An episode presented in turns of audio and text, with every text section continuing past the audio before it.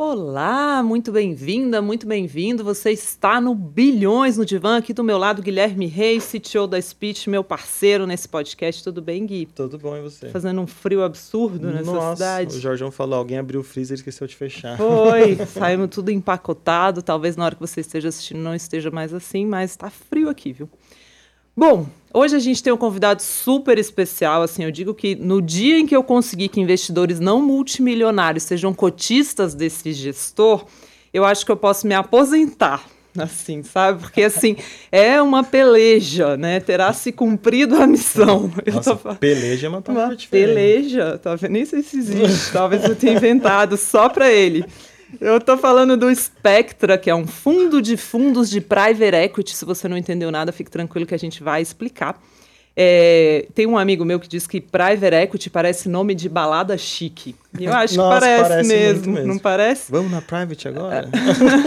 Exatamente. Bom, a gente está na presença aqui do Ricardo Canitz, que é o fundador, um dos sócios fundadores da Spectra. Ricardo, muito obrigado por estar aqui com a gente hoje. É um prazer. Bom, é, já vou começar por essa pergunta, né? Porque eu acho que ela é necessária. E depois a gente fala sobre a possibilidade de algum dia pessoas comuns investirem num produto que é sensacional, né? É, bom, a Spectra, só para as pessoas entenderem, não só não, por uma limitação deles necessariamente, mas também por limitações regulatórias, né? O fundo hoje é um fundo que está é muito investido por pessoas de grandes fortunas, então gestores de grandes fortunas e private bankings, no, normalmente distribuem o produto.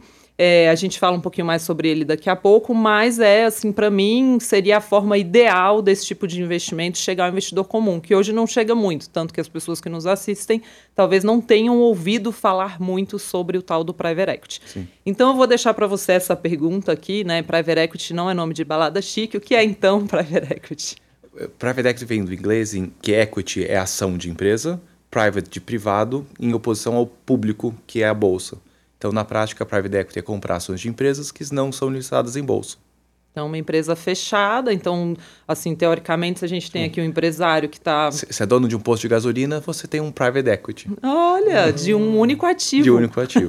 se você tem um posto de gasolina e uma padaria, você, você tem, tem, um, um private portfólio. equity um portfólio. é bem isso, exatamente. Mas você pode dividir é, ações como do jeito público ali? Porque você gente... pode dividir. Existem. Você pode ter um posto de gasolina com seu irmão. Tá, você pode ter quantas pessoas quiser sócias de uma empresa. É, a, a lei permite, isso é usualmente acontece. É, é, aliás, sempre aconteceu. Só que o único problema é que não existe um mercado de balcão organizado para negociar a compra e venda das ações do posto de gasolina, que é o que a bolsa permite, gerando liquidez. Então imagina que você tem uma loja de pão de queijo, seu pão de queijo é muito bom, você abre mais uma loja de pão de queijo, uma terceira loja de pão de queijo, e de repente você fala, cara, eu, eu sozinho eu não consigo sair abrindo mais lojas de pão de queijo, apesar de eu ter o melhor pão de queijo do Brasil, e talvez eu precise de um sócio aqui para me ajudar a jogar esse negócio para frente. E aí eu posso entrar num fundo, eu posso trazer, né, para perto de mim um investidor capitalista que me ajude a fazer isso crescer. Certo? Exatamente. Inclusive, acho que Casa do Pão de Queijo foi. Foi uma investida do Pátria lá atrás. Um, um fundo de private equity. Ah. O, o, início do, do private equity, que muita gente chama, veio lá atrás da, é, da do, do, período das grandes descobertas. Eram os ingleses, principalmente ingleses, que financiavam as caravelas para ir comprar sal na Índia e voltar. Isso era um private equity. Hum. E a, a lá que veio o modelo do, do, do da, da, da, taxa de performance, em que várias pessoas se juntavam, financiavam aquela viagem que era caríssima, ia o marinheiro, o marujo, que era o gestor, compra, trazia as especiarias às Índias, vendia e ficava com parte do lucro. Se tivesse LinkedIn naquela época, o marinheiro ia botar gestor, private equity. De especiarias. especiarias, gestor de especiarias. gestor de especiarias. Nossa, que legal. É, me lembra aí algumas empresas que já passaram por fundos de private equity no Brasil? No Brasil? Que a gente conhece, assim, Co que Casos bem e mal cedidos. Vem Submarino, Hopi Hari, Submarino? Gafisa. O Submarino a GP investiu, meio que criou lá atrás, nos 90, 2000. Até o, o, um dos co-presidentes da, da, da GP, o Antônio Bom Cristiano, que foi o fundador do Submarino. Começou num escritóriozinho dentro da GP e acabou virando Submarino. Uhum. Uh, Smart gente, Fit foi? Também. Smart Fit é investido do Pátria. Uh, eu vou falar de algumas empresas no nosso portfólio, que é a 3R, que abriu capital recentemente. Uhum. A gente tem o Nubank, que é grande famoso. Uh, a gente investiu na Horizon, que abriu capital agora há pouco. Sequoia Logística, por aí vai. Uhum. E por que, que essa empresa já não se lista na Bolsa? E, e, inicialmente, uh, essa é uma boa pergunta e há muitos anos as pessoas tentam entender por que, que você precisa ter um private equity no meio do caminho e não inicialmente lista na Bolsa. Não existe nenhuma uh, limitação legal, é só uma questão usual de mercado. Em geral, os investidores de bolsa buscam empresas maiores com menos risco, uh, com mais liquidez. Os private equity são os que têm um, um, tipo de capital, um tipo de investidor que topa ficar preso por bastante preso, uh, sem resgate por muito tempo, e com isso você consegue investir em empresas menores que têm algo maior índice de risco, mais incertas e que precisam, em geral, mais de ajuda para a empresa chegar num patamar maior. Há muitos anos fala, por que, que a gente não cria bolsa de mega small caps, empresas pequenas?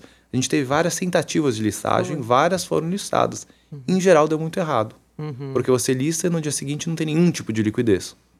E daí a ação despenca e vira um mico na bolsa total. Uh, e é meio que a empresa se queima. Uhum. É, porque ninguém quer comprar. Mas é um risco muito alto. Um risco muito alto, porque tem pouca informação a respeito de uma empresa pequena, tem poucos investidores grandes que podem fazer um cheque numa empresa super pequena, ela fica meio largada.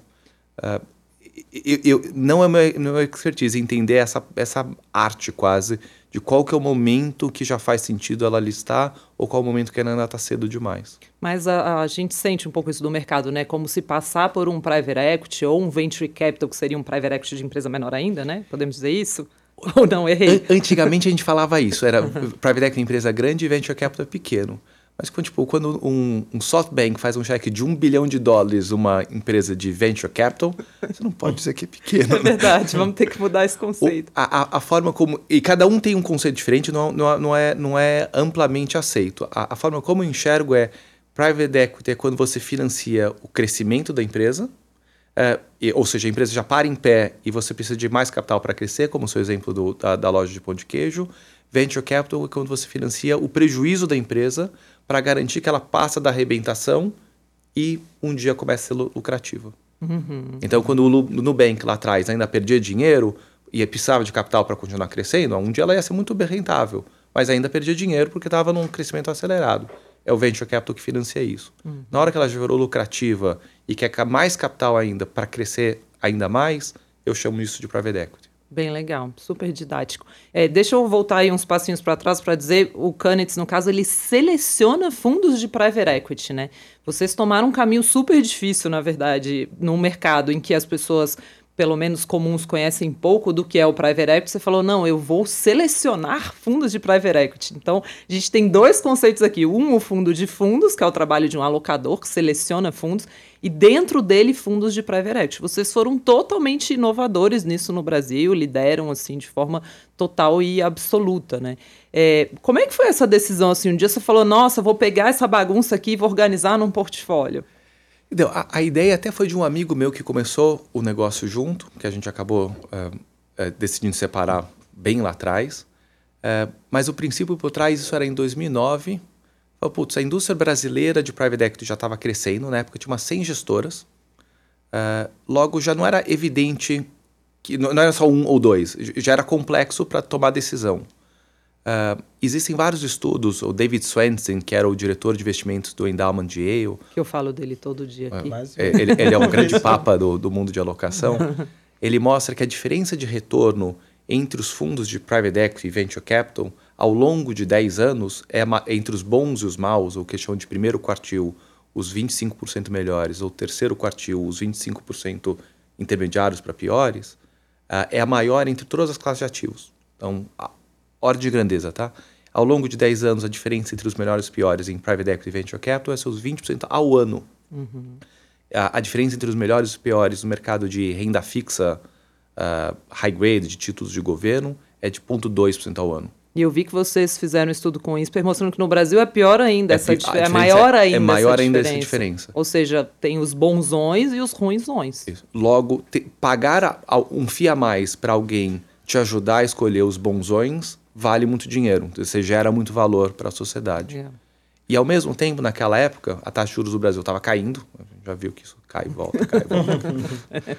e, e, a gente falou, putz, o, o, investidor brasileiro, pessoa física, vai ter que começar a correr risco pela primeira vez. Uhum. Gente já viu isso antes. já. Vamos começar por, por bolsa, mas um dia chega no private equity. É, e o fundo de fundos é um grande primeiro passo nessa jornada.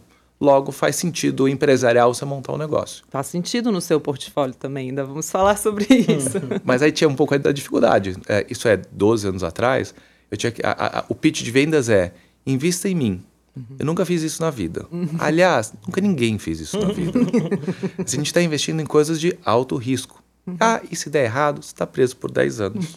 É, tá Nossa, bem tranquilo de vender. É um pitch de vendas perfeito. Perfeito. Eu até estava vendo o seu LinkedIn quando vocês captaram um bi, que você fala que vocês fizeram uma festa, né? E aí você coloca lá assim, ah, porque imagina criar isso num ambiente em que é, você tem um país de tantos problemas políticos, voos de galinha, inseguranças jurídicas. Eu pensei, nossa, não mudou nada desde então. é. e, e, e, e é, é, a gente, é, é, uma das grandes razões para o não. Sempre que a gente vai tentar captar de alguém, alguém falar não, a, a gente marca por que falou não. Uhum. E para tentar entender, para melhorar o produto. Uma grande razão para o não é Brasil. Ah, não vou investir no Brasil porque olha esse nosso país, que, que droga, etc. A, a minha grande resposta é, putz, é uma droga. A gente tem muito problema mas muito problema. Falta educação, falta saúde, falta estrutura. Mas, na minha visão, problema é oportunidade. Uhum. Exatamente pela existência dessa falta de tudo, que tem oportunidade para negócios bons e bem tocados resolverem os seus problemas e, ao resolverem os problemas, ganharem dinheiro. Nos Estados Unidos, onde tudo funciona, não tem alfa. Uhum. é um mercado perfeito e extremamente organizado. Você ganha em função da bolsa. É muito difícil gestores de public equities lá, que é, é mais fácil medir, terem alfa no longo prazo. Uhum. No Brasil, muito mais fácil. Uhum. O próprio David Sensen fala isso também, né? Na diferença entre você estar tá num mercado eficiente e num mercado ineficiente. Exato. E é exatamente por acompanhar tanto o David Sensen, né? Gostar tanto do trabalho dele, que eu acho que todo portfólio deveria ter um pouquinho de private equity, né? É, então... Eu sou viesado. é, porque é super, realmente pode ter. Então vamos falar em números para as pessoas terem uma ideia aí, né? Conta, por exemplo, no último fundo que vocês estão desinvestindo, o que, que seria um retorno de um bom fundo de private equity ou algum que você tenha histórico completo? O, bom, a, na média da indústria brasileira, os fundos nos últimos 20 e tantos anos entregaram algo como 23% ao ano em dólares. Ordem de grandeza. 3% ao ano é um belo de um retorno. É um belo de um retorno. É. É. Acho a, que ajuda. Né? A gente busca, a gente traduz isso, a gente tem uma, um alvo que a gente persegue de entregar a inflação mais 25% ao ano retorno é absurdo. Bom. Nunca ninguém falou um número desse aqui nessa mesa. Isso sim é um bilhões no É verdade. É, é, mas então, aí vamos falar do outro lado, né? Então a pessoa ela topa correr um pouco mais de risco, ou talvez mais risco de fato, não só um pouco mais de risco, inclusive do que o investimento em ações, e deixar o dinheiro dela investido por mais tempo para ela conseguir chegar a isso daí, né? Então seria um dinheiro que faria sentido, por exemplo, uma aposentadoria, Exatamente. né? Um dinheiro de longo prazo. Explica um pouco esse mecanismo de como funciona. É, você põe o dinheiro, você espera 10 anos, como que é? Boa pergunta, porque não é exatamente assim. Você está uhum. comprando eh, tem duas formas. O, os grandes investidores, gente, ele, ele compromete X reais, mas não é que ele coloca no mesmo segundo, assim como você coloca no multimercado. É, ele só assina um, um contrato eu me comprometo, vamos supor, investir 10 milhões com vocês, um fundo de pensão. E conforme a gente vai investindo em fundos, e esses fundos vão comprando empresas, ah, a gente acabou de comprar, só para usar o nome, Smart uhum. Manda 100 mil reais. Ah, a gente acabou de investir na Horizon, manda mais 300 mil. Acabamos de investir nessa empresa, a gente vai, ele vai chamando o dinheiro conforme as empresas vão sendo compradas. E se investiu, você está dono de uma empresa. O dia, na, dia que a empresa é vendida, o dinheiro vai voltando. 10 anos, na prática, é só um, um guidance, né? Uhum. Uma, uma, visualização de quanto você deveria ter de volta, mas na prática, no, a partir do dia que você compromete, o dinheiro vai sendo chamado aos poucos, você deve esperar que ele seja chamado ao longo de um período de 4, 5 anos, e que o dinheiro vai voltando aos poucos, com uma distribuição normal de probabilidades de quando vão melhores ou piores, às vezes você vende rápido, às vezes devagar. A gente teve investimentos que a gente vendeu em um mês. Alguns em seis meses, alguns estão há oito anos na carteira. Uhum. É, uh, mas você deveria esperar a partir do terceiro ou quarto ano ter o dinheiro voltando, deveria esperar a partir do quinto, sexto ano ter o principal de volta e daí para frente vem os ganhos de capital. Mas quando é para pessoa física já é mais difícil, né? Imagina, ô, é. ô Gui, agora manda mais 50 mil. Ih, gastei na viagem. A, a gente, a, a, gente, é um risco de crédito para a gente na prática, né? uhum. né? Então, quando são investidores, pessoas físicas direto e não via fundo de pensão, algum fundo exclusivo, a gente pede para eles colocam em algum fundo de renda fixa, fica lá travado e daí a gente vai chamando desse fundo de renda fixa para não ter tanto risco de crédito quanto risco, olha, você tem que mandar semana que vem. Putz, desculpa, tô de férias. É. Quando voltar, eu faço a TED.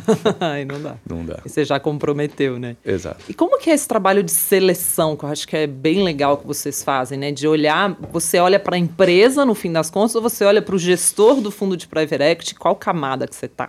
Eu, eu, vou, eu vou complicar um pouco mais o que a gente faz. Uhum. Fundo de fundos é, era exatamente o nosso modelo e, a, e a inicial. Hoje eu brinco que era a versão 1.0. uh, é, a gente foi evoluindo um pouco o nosso modelo de negócio. Então, nosso fundo 1, a gente investia 75% em fundos, 25% que chama de co-investimento, que é entrar direto na empresa, mas não sou eu que vou atrás da empresa.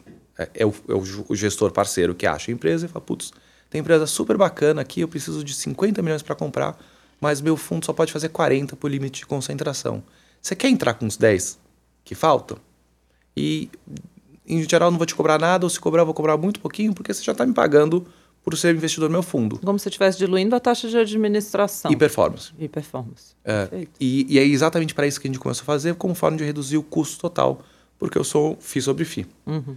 Com o tempo a gente foi evoluindo esse modelo e começou a fazer uma outra coisa chamada secundário. Secundário é comprar cotas de fundo no meio do caminho. Muito legal isso. Que na prática a bolsa é isso, né? Uhum. Fora o IPO, que é o primário, que é quando a empresa capta dinheiro, Todo o resto são transações secundárias uhum. de compra e venda de ações, assim como você pode comprar e vender cotas. Não, mas eu acho muito legal porque vocês deram saída para um mercado em que não há saída, né? A gente dá saída para um mercado que não dá saída. Nos Estados Unidos, o mercado secundário era pouco líquido alguns anos atrás. A partir de 2008, 2009, ele explodiu. Então, os gestores de secund... tem gestores especializados que só fazem secundário lá fora. Hoje, eles captam tanto quanto os gestores principais. Então, Lexington, por exemplo, que é um grande cara de secundário, Color Capital, são nomes menos conhecidos. Uhum. Captam fundos de 20 bilhões de dólares para dar saída lá fora.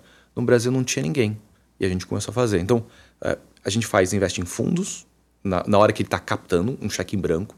A gente investe em fundos no secundário, dando saída, e a gente co-investe. Quando a gente vai investir num fundo que está captando, não tem nem empresa, não, não tem nada para olhar, é, é basicamente uma análise de pessoas. Uhum. É, acho que eles são bons, não são bons. É, além de serem bons, eles estão alinhados comigo? Têm os incentivos corretos para performar? É, é, eles vão ser transparentes? Vão me dar as informações é, que eu preciso para pelo menos saber o que está acontecendo e monitorar? Sim ou não? grossamente é isso. quando eu invisto num co-investimento, é olhar a empresa. Eu investi no gestor, acho eles espetaculares, já vão fazer o cheque com o dinheiro deles, estão alinhados com isso e falo, Quer olhar também? É como se a gente fosse um segundo nível de diligência, uma diligência que já é feita. Como um olheiro de empresas há muitos e muitos anos, né? Porque seja via comprando os fundos, seja via fazendo co-investimentos, o que, que te brilha numa empresa é, quando você olha para ela e fala assim, nossa, isso aqui vai ser grande? Então, o, o, o ser grande é, é, é, é relativo, porque para nós a gente está não necessariamente preocupado só em ser grande, às vezes está mais, às vezes em não. ser rentável. Ser rentável. tá bom. E, e, e, que tem estratégias e estratégias, essa beleza do, do nosso modelo. Uh, a gente acredita que tem gestores e times que são bons para coisas específicas. Ninguém é bom para tudo. Tem times que são muito bons para achar empresas pequenas que vão crescer. O Venture Capital, empresa de tecnologia. Putz, essa aqui vai ser o próximo unicórnio. Tem gente que é muito bom para falar, putz, essa empresa está quase falindo, está pedindo recuperação judicial, mas ela tem futuro. Vou dar capital, vou ajudar a renegociar com os bancos para. Ela não vai ser uma coisa gigantesca, mas pelo menos vai parar de, de sangrar e ao estancar a sangria, a gente ganha dinheiro. Uh, então são brilhos de. Falei dois extremos, são brilhos de olhos bem distintos. Uhum. Uh, na nossa experiência, o que foi mais legal foi quando a gente consegue quase que unir os dois mundos quando você encontra uma empresa que é espetacular, com um empreendedor maravilhoso, um CEO maravilhoso, mega comprometido, que entende todo o funcionamento do negócio como um ecossistema, como uma maquininha, e não, ó, oh, meu, meu cara de RH pensa assim, meu cara, minha área de marketing aqui. Não. Isso é um, é, um, é, um, é um organismo vivo que tem um, um caminho ótimo de crescimento sustentável, alto e que você compra barato. Uhum. Difícil de achar. Esse, esse, é o mais difícil. Mas às vezes a gente acha, e quando uhum. a, a, gente tem achado, tem sido nossos melhores retornos.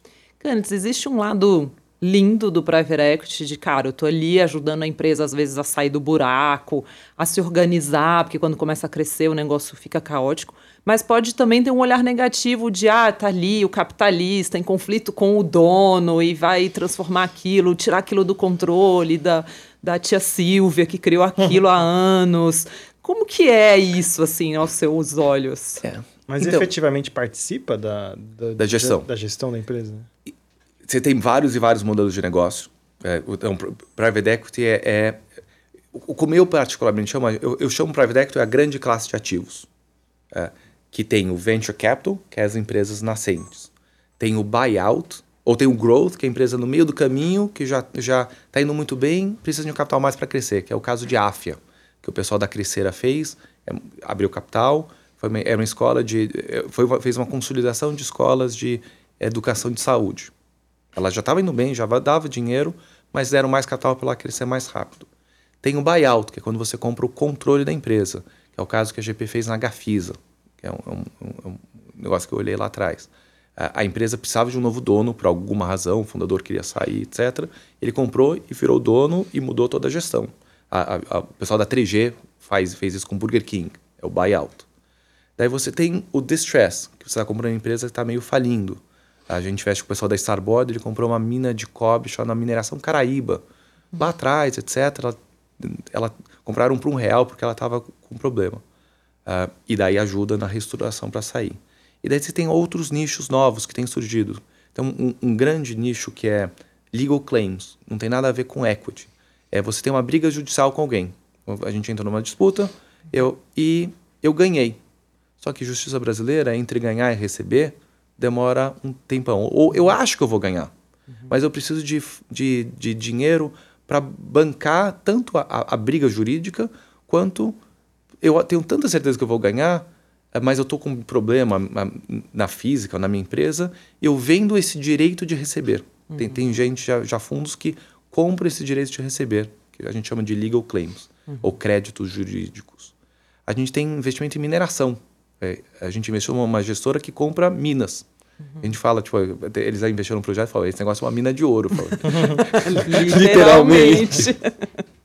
Uh, isso, isso, também, um, o Brasil tem toda a tabela periódica de, de, de, de minerais. minerais. aqui e não tinha nenhuma gestora brasileira Lembra, que comprava. Bela Magnólia casou-se com o seu barão. Você decorava as frases não, da tabela periódica? Hoje li na revista brasileira Coisas Francesas. Eu sei a tabela periódica até hoje, Nossa. por causa dessas frases. E isso também é um investimento em ativos reais, mas não é necessariamente um private equity, não é comprar empresa, mas tá, tá no bojo. Uhum. Uh, e, e, alguns outros subnichos. A gente investe agora em biotecnologia, que também é uma área legal, super interessante. Esse, esse é o todo do que a gente faz. Mas como que é essa relação investidor-vilão, investidor-amigo? Agora vou voltar. O que a gente foi descobrindo com o tempo, e daí agora é uma opinião nossa, uh, uh, a gente foi vendo, a gente tem uma base de dados muito grande eu vou dar esse, esse pequeno parênteses para chegar à nossa resposta. Quando a gente começou a investir em private equity, qual o retorno médio de private equity no Brasil? Eu acabei de falar o número no começo, uhum. mas isso não está amplamente disponível. Qual o retorno médio do CDI? A maioria das pessoas sabe de cabeça. Uhum. Qual o retorno médio da bolsa? Você dá um Google e acha. Da bolsa ou de qualquer ação, já tem vários agregadores. E não existia nenhum tipo de agregador de informação no private equity. Nossa visão é, antes de eu poder investir, eu tenho que ter informação. Uhum. É a informação que te municia para você fazer boas análises, que é que você precisa para ter bons retornos. E a gente foi começando a coletar uma base de dados. Muito legal. Passados alguns anos, virou uma maior base de dados que tem sobre private equity na América Latina. Em 2013, a gente fez uma parceria com o INSPER, que é um, uma grande instituição de pesquisa aqui de São Paulo, para fazer pesquisa em conjunto.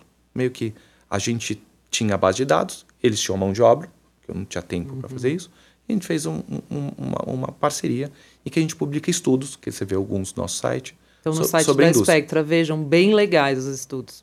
E um deles, que acho que a gente não publicou com o Inspire, mas a gente usou essa base de dados para ver, foi olhar o que, que foram os bons retornos, o, quais as características das empresas que geravam bons retornos. E a gente segregou entre as empresas no qual o CEO era um dono Ah, e nas vi. quais o CEO não era um dono. E é um dono lato sensu, não é que ele tem que ser o controlador, mas é alguém que é um acionista e é visto por todos como um dono. E a gente tem alguns casos no Brasil que alguém era bem-sucedidos, então Joaquim Ribeiro na Tecnos, até ele saiu recentemente, ele ele era visto como um dono, ele tinha uma participação pequena, né, não, não sei quanto, mas todo mundo via ele como um dono, que era o CEO tocando. O Wood Staton, que fez o deal de Arcos Dourados, a franquia de McDonald's na América Latina, ele era o dono da transação, por mais que ele fosse minoritário. A gente viu que os deals em que tinha um dono como o CEO tocando a empresa representavam algo como 80% dos outliers. Outliers são aqueles negócios que a gente definiu como os investimentos deram mais do que cinco vezes capital. Ah, a gente foi olhar para a nossa carteira. A, gente hoje tem umas 450 empresas investidas. Muito. Direto e indiretamente, obviamente, né? Tirou os de venture capital, que é claramente uma outra coisa, e sempre tem que ser um dono como presidente, porque esse é o modelo. Dava umas 200 empresas. Dessas, as que estavam indo muito bem, algo como 80% tinha um dono como CEO. Olha. Então mudou um pouco a nossa visão dessa, ah, você vai lá e troca todo mundo, etc. A gente está cada vez mais cético com esse modelo de simplesmente trocar. Se você troca por um novo dono, eh, a gente acha que dá muito certo. Eh, se você simplesmente troca por alguém que não está engajado, não está comprometido, está muito mais vendo o salário do que vestindo a camisa, Um executivão. o executivão. é, E, e não, nada contra o executivão. Tem o executivo que se vê como dono, e daí funciona. Mas é uma coisa mais psicológica nisso. É, é, é isso que a gente gosta.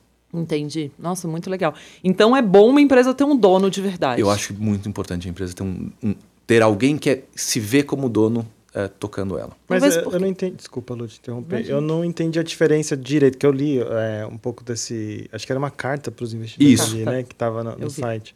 Falando sobre esse professional CEOs e agent CEOs, eu acho. É, né? o, o, o, o- é, é- é o agent and, and principal. É, Que é, é um termo que em inglês se usa entre o principal, que você é, eu estou chamando de dono, e um agente, que eu estou chamando Essa de um definição executivo. de dono, ela é mais cultural. Mais cultural, subjetiva. Ah, tá. Não, não, não tem uma, uma definição objetiva. Ah, ele tem X ações, então ele é. Não é um ele- fundador? Não tem que ser um fundador? Não tem, não tem que ser um fundador. Tem uma classe de ativos que a gente começou a investir há algum tempo, que a gente está muito, muito, muito empolgado, que é um modelo chamado Search Funds. Ah, existe nos Estados Unidos há 30 anos, começou no Brasil há uns 5, 6. Search Funds envolve você financiar um a dois jovens recém-formados do MBA, esse é, um- a cartilha. Você paga o salário mais custas por até dois anos para eles acharem uma empresa para comprar. Como se fosse uma mini, mini 3G. Que legal. Mas são cheques de 30 milhões de reais. São, é, é, são cheques mais. Ainda assim é muita coisa. É, é bem mais humano do que os 10 bilhões de dólares de uma 3G. É, mas eles acham essa empresa e depois que eles acharem, eles voltam para você e falam: achei essa empresa. Você me financia para comprar? E daí eu compro e vou tocar a empresa. É, então eles viram CEO, COO, tipo, é, é um a dois, então ele- eles se dividem. Eles viram novos donos. Troca o fundador, em geral é um fundador que já está velho, quer se aposentar, não tem sucessor, e é pequena demais para qualquer fundo olhar, porque é, é- é um nicho inexplorado, e em geral é uma empresa que precisa de um novo dono. E esses meninos vêm, meninos ou meninas, Eles veem valor nisso. vem valor nisso e entram para tocar. Então, esse é o modelo que eu, eu chamo ele de dono. É, trocou, mas virou um novo dono. Verdade. Tá. Entendi. Então, você não, não vê mais esse modelo tanto, porque existe um modelo de private equity que até foi assim que eu aprendi que era o private equity, que entra em campo a empresa. Até sim. O problema é, é quem está indo acampar. É, al- é alguém que está se vendo como dono, é alguém que está lá pelo salário e bônus no final do ano.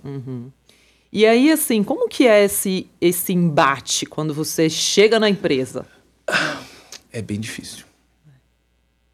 Em geral, é bem difícil. Eu, eu, eu- eu, já vi mu- muitos fundadores e, e donos de empresas familiares reclamando: ah, eu vendi a empresa e ela perdeu a alma.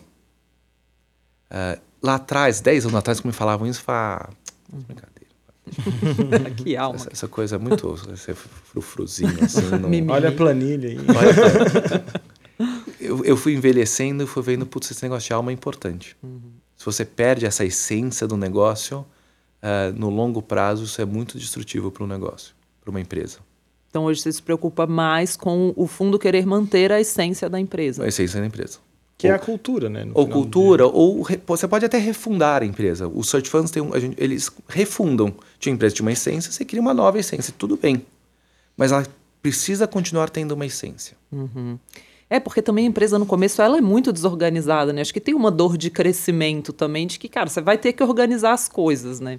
Porque senão, você, se você tem a intenção de abrir capital um dia, você vai ter que alguma hora se organizar, né? Do ponto de vista é, de estrutura financeira, de porque é muito fácil você controlar um negócio pequenininho. Muito e, e, essa é uma das grandes dores e que geram uma necessidade da venda. É um fundador começou, o negócio era pequeno, ele era mega controlador, porque nunca achou alguém que ele confiasse para delegar, e pode-se debater as razões disso, mas chega no momento que vira um estresse, o cara tem que aprovar toda a ordem de pagamento, ele que fala com, com, os principais clientes, ele que fala com os principais fornecedores, ele que conversa com a equipe, ele que contrata, tipo, cabecear e defendendo o gol, não, tipo, não, não, uma hora não dá. Uhum. Gera estresse e a empresa começa a ter as dores de crescimento muito de, de, dessa não sei se chama incapacidade, mas dessa da, da não criação de modelos de gestão que permitam a empresa crescer com, com saúde. Porque, em geral, quando a pessoa empreende, o guia é uma pessoa que defende muito isso o tempo todo, né? De, ai, vamos aqui, vamos focar nos OKRs, no caso ah, da Speech, por exemplo. É. Mas nem todo empreendedor começa com, ai, tem o... Não, não, não, não, o objetivo ali é, cara, vamos fazer receita, é. pagar os funcionários você, é, é, vocês são empreendedores, eu sou empreendedor, né? né? Somos Do, todos. Todos somos empreendedores. Passamos por essas dores. Né? No começo, você tem que fazer um pouco de tudo, é muita garra. É, é uhum. Tipo, sangue no olho faz acontecer. Uhum. Uma hora, e, e, eu não sou o cara mais organizado do mundo, meus sócios que me, me, me, impuseram isso, processos. Uhum. Processo é tudo. Você conseguir criar bons processos é o que vai te garantir você conseguir crescer sem sofrer. É, eu, eu acho legal, você está jogando uma polêmica aqui, que tem... Ai, meu Deus. Muito, é, não, é que muita gente... Eu até vi esses dias no Twitter alguém falando que achava mais importante ler livros de biografias de empreendedores e tal, para saber os perrengues que passou, do que efetivamente ler livros de administração e negócios, né? Ah. E eu acho que tem que ser uma mistura dos dois. Não pode ficar num só, sabe? Eu lembro... Eu não sei quem que exatamente foi, mas foi assim, ah, hacking popular da vida. Leia mais livros de biografias. Eu, eu a minha vontade é que entrar em polêmica na internet é complicado não, não, não, em dia. Saudável. Mas a minha vontade era de comentar alguma coisa do tipo, cara, não, entendeu? Foque também em ler um livro de estratégia, em ler um livro de, eu, eu sempre falo, né, pra, uhum. na speech, para a gente ler um pouco também, um pouco sobre o que já tem, porque tem muita gente que já estudou método, processo e coisas que às vezes é um processo que resolve a sua vida. E, e a gente vê no nosso portfólio, a, são, são, claramente empresas diferentes. As startups são mega desorganizadas. É muita garra, muita coisa acontecendo, mas todo dia muda, vai para cá, vai para lá. É, é, é, um caos que impera e que até é importante nesse momento de vida da empresa. Uhum. Você não pode ter um caos numa empresa que fatura bilhão de dólares. Exato. Uhum. Daí, daí, daí é um problema. É, é, elas precisam ter um pouco dessa transição de cultura, do caos, que, da, da, da confusão criativa para ela crescer, para a ordem em processo. O empreendedor é muito bom no começo, o administrador é muito bom na segunda parte. Você já viu empresas fazendo muito bem essa transição? Em geral, sim. Uhum. As que conseguiram chegar lá só o conseguiram por causa disso. Uhum. Os, os, Facebooks e Googles e Apples da vida fizeram essa transição. Uhum. Porque também tem que tomar cuidado para não matar o espírito criativo, né? Que matar o espírito criativo. No momento da transição, muita gente vai embora. Uhum. É, eu me lembro, a XP uhum. teve uma, um grande um turnover em um momento da vida que foi a transição da fase 1 para a fase 2. Sim. É normal isso acontecer. O Google teve isso. Em 2005, 2006, teve um grande turnover da equipe antiga, falei, não, eu sou desse jeito, vou para outra. Eu li da Amazon, grande turnover nesse momento saindo da confusão criativa para mais ordem. Será que são executivos diferentes? Acho que sim. Sim. Claro. Então nunca vai existir um executivo não. que vai da fundação até. Não, mas, não claro que existe. Não, agora há pouco. Existem uns outliers, né? Tem uhum. sempre aquelas pessoas maravilhosas, né? Uhum. É mas são não, mais raros. E você tem histórias e histórias também, eu acho, né? Você, falou né, de Amazon, Apple. Você pega a Apple. O Steve Jobs teve um hiato ali que ele ficou fora. Da, que ele não soube lidar com uma transição ali de crescimento absurdo da Apple, aí tiraram ele ali. Ele amadureceu, provavelmente, ah, com o executivo. Exato. Ele percebeu muita coisa que ele não tinha entendido e quando ele voltou, ele voltou outra pessoa. Uhum. Você... a Apple. Não, é, ele fez a Apple ficar mais absurda, porque ela já era Sim. meio absurda, né? Aí ela tava nesse momento de caída, né? De, de caída é ruim, né? De queda. né? Uhum. Caída existe? Eu acho que sim. Mas eu acho que é, é muito isso, né? O Bezos é um cara que começou a Apple, a Amazon na garagem dele, na garagem, né? Ele tinha um dinheirinho lá dos pais e tal. Uhum. Mas ele começou o negócio e foi até pouco tempo atrás executivo da Amazon. Uhum. Esse Ele- conceito de garagem é meio é, mentira? Não, acho que é verdade. Não, verdade. eu acho que é verdade, mas é um pouco romantizado, né? No- esses parece que eram pessoas que estavam na morando na... e não eram, né? Entendeu? Mas acho que a Amazon começou de fato na garagem. Sim, mas foi- ele, ele trabalhava no mercado financeiro. Isso. Aí ele pegou uma grana e falou assim: pô, eu acho que isso aqui vai ser um negócio que tem futuro. Não é que ele era um adolescente, Exato, foi pra é. garagem. pegou uma grana, ele não tinha um risco tão absurdo assim. Uhum. Não, não era o caso do, do Bezos em, em especial. né? E, e, e esse é o, o perfil, o estereótipo mais bem sucedido de empreendedor não é o cara re- tipo que ah, drop out, que abandona a faculdade.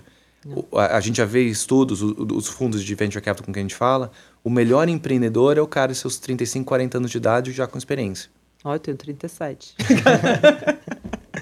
Muito bom. Mas é, isso é, é É. diferente mesmo. É, é, porque você vê o tanto de coisa que você aprende, né? Eu converso muito isso às vezes. Eu falo assim, gente, quando você monta a sua empresa, às vezes você acha que você está no controle de tudo. E com o tempo você percebe que quanto mais alto você está na empresa, mais empregado da empresa você é, mais você tem que ir ali, né?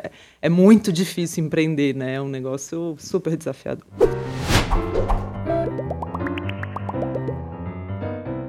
Cantes, a gente tem uma sessão aqui que é a sessão causo. Queria te pedir para contar uma história pra gente que você viveu aí nessa sua vida empreendedora, gestor de fundo de fundos de private equity, GP, né, que você citou várias vezes aqui, que você já foi também. Conta um caos aí pra Uma gente. transição que teve uma batalha. Não, vou fazer um, um caso engraçado que aconteceu conosco. Como? Começo da vida de empreendedor e captação é muito cold call, cold e-mail, que você fica ligando. Oi, quer investir comigo? Oi, quer investir comigo? Não. É, e eu fiz tanto isso na vida que eu criei uma política interna que sempre que alguém me mandasse um e-mail, eu responderia. Ah, que fofo. Um fofo, Tipo, meio coerência. Se eu espero que ele responda. Se eu espero que ele responda o meu e-mail, eu tenho que responder o das pessoas que façam isso comigo. né? Você Faz fez essa sentido. promessa. E, e daí eu, eu tinha essa política até que. Você sabe aqueles e-mails dos nigerianos que mandam, oi, tem uma conta na Suíça de um bilhão de dólares, não sei o quê, você tem que mandar. De... Começou uns 5, 6 anos atrás ter uns spams de, de isso com gestora. Ah, eu tenho um investidor que quer investir na sua empresa, comprar o seu negócio. Quer Eu recebo isso. E- daí eu ignorava. Depois de um tempo, eu falava, tava meio sem o que fazer. Eu fui responder. Falei, ó, eu, eu investidor, eu tenho interesse em comprar a sua gestora. Você tem interesse? Eu respondi, olha, depois do seu e-mail, eu, eu convoquei uma reunião eh, emergencial do nosso comitê, nosso conselho de administração, e a gente aprovou vender nossa gestora por um bilhão de dólares para você. Você tem até amanhã para responder. Passa o Pix.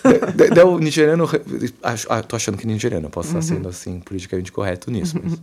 Fala, oh, one billion dollars, high price. Ele fala, não, não, não se preocupa, quando você olhar os números, você vai ver que vale cada centavo. Mas só porque é você, eu topo incluir todo o mobiliário dentro desse. E daí a gente foi indo e voltando e até que morreu. Passa algumas semanas, eu recebo de um brasileiro falou: Prezado, representa um investidor internacional que quer investir bilhões e bilhões de dólares no Brasil, a- através, e comprando uma gestora e investir bilhões de dólares no Brasil. Você tem interesse em conversar? Daí eu mando internamente pro time, e aí, vamos fazer de novo?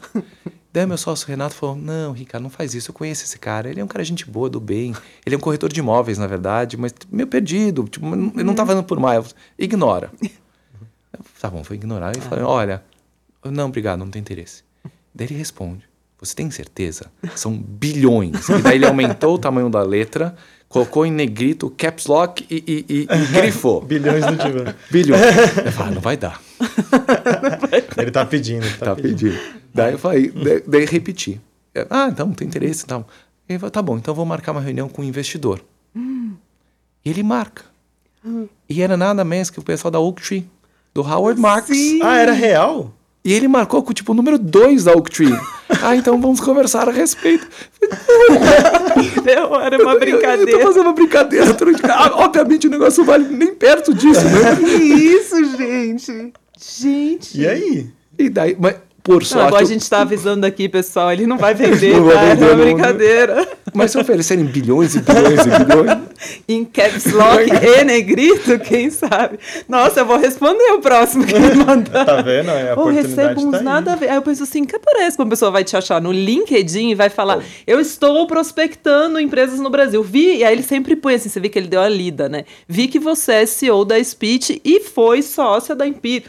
Aí você olha e fala assim, cara, o cara deu a estudar. E eu gostaria de conversar com você. Aí eu falo, "Hum, será? Eu penso, não.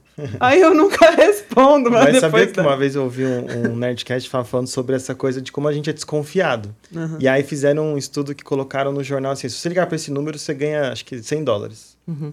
E era só ligar, e você ganhava 100 dólares. E ninguém- E aí quase ninguém liga, tipo, muito poucas pessoas É, ligam. porque a chance de Porque ser acha real que é, é scam, acha que é, é É. phishing isso aqui, né? É Ganhei um negócio assim, ninguém ganha 100 dólares do nada.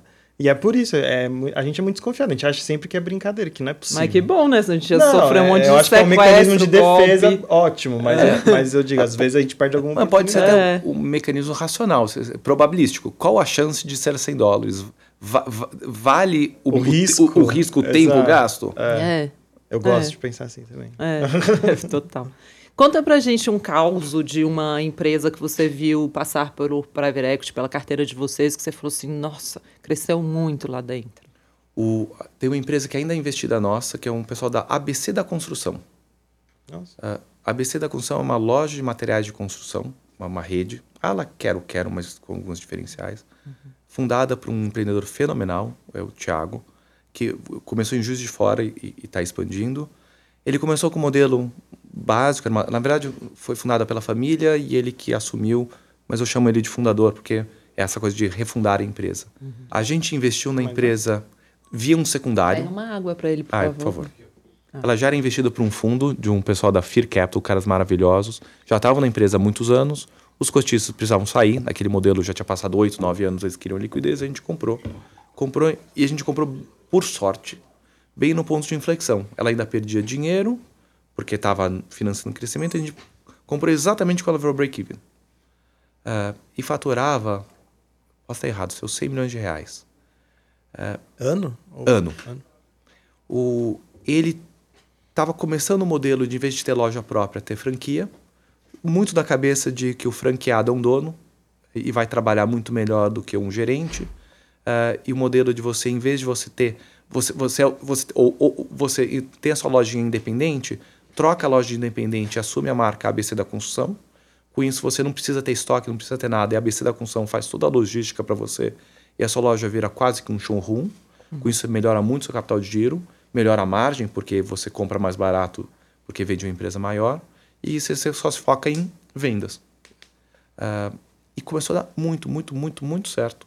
A empresa, acho que nos seus, em quatro anos foi de 100, ela deve estar fazendo anualizado uns 600, 800 milhões de reais ano já. Olha. Aí o negócio está crescendo, recebeu, Caramba. recebeu investimento da Doratex ano passado, o Dexco, né? para financiar crescimento. O negócio está indo assim, ah, fenomenal. E- e- Ele re- representa esse, esse melhor dos dois mundos, que tem um empreendedor fenomenal, que é um dono. Ele até tinha uma participação minoritária bem pequena, mas era o dono. A empresa super boa, cresce a taxas. A pandemia ajudou, né?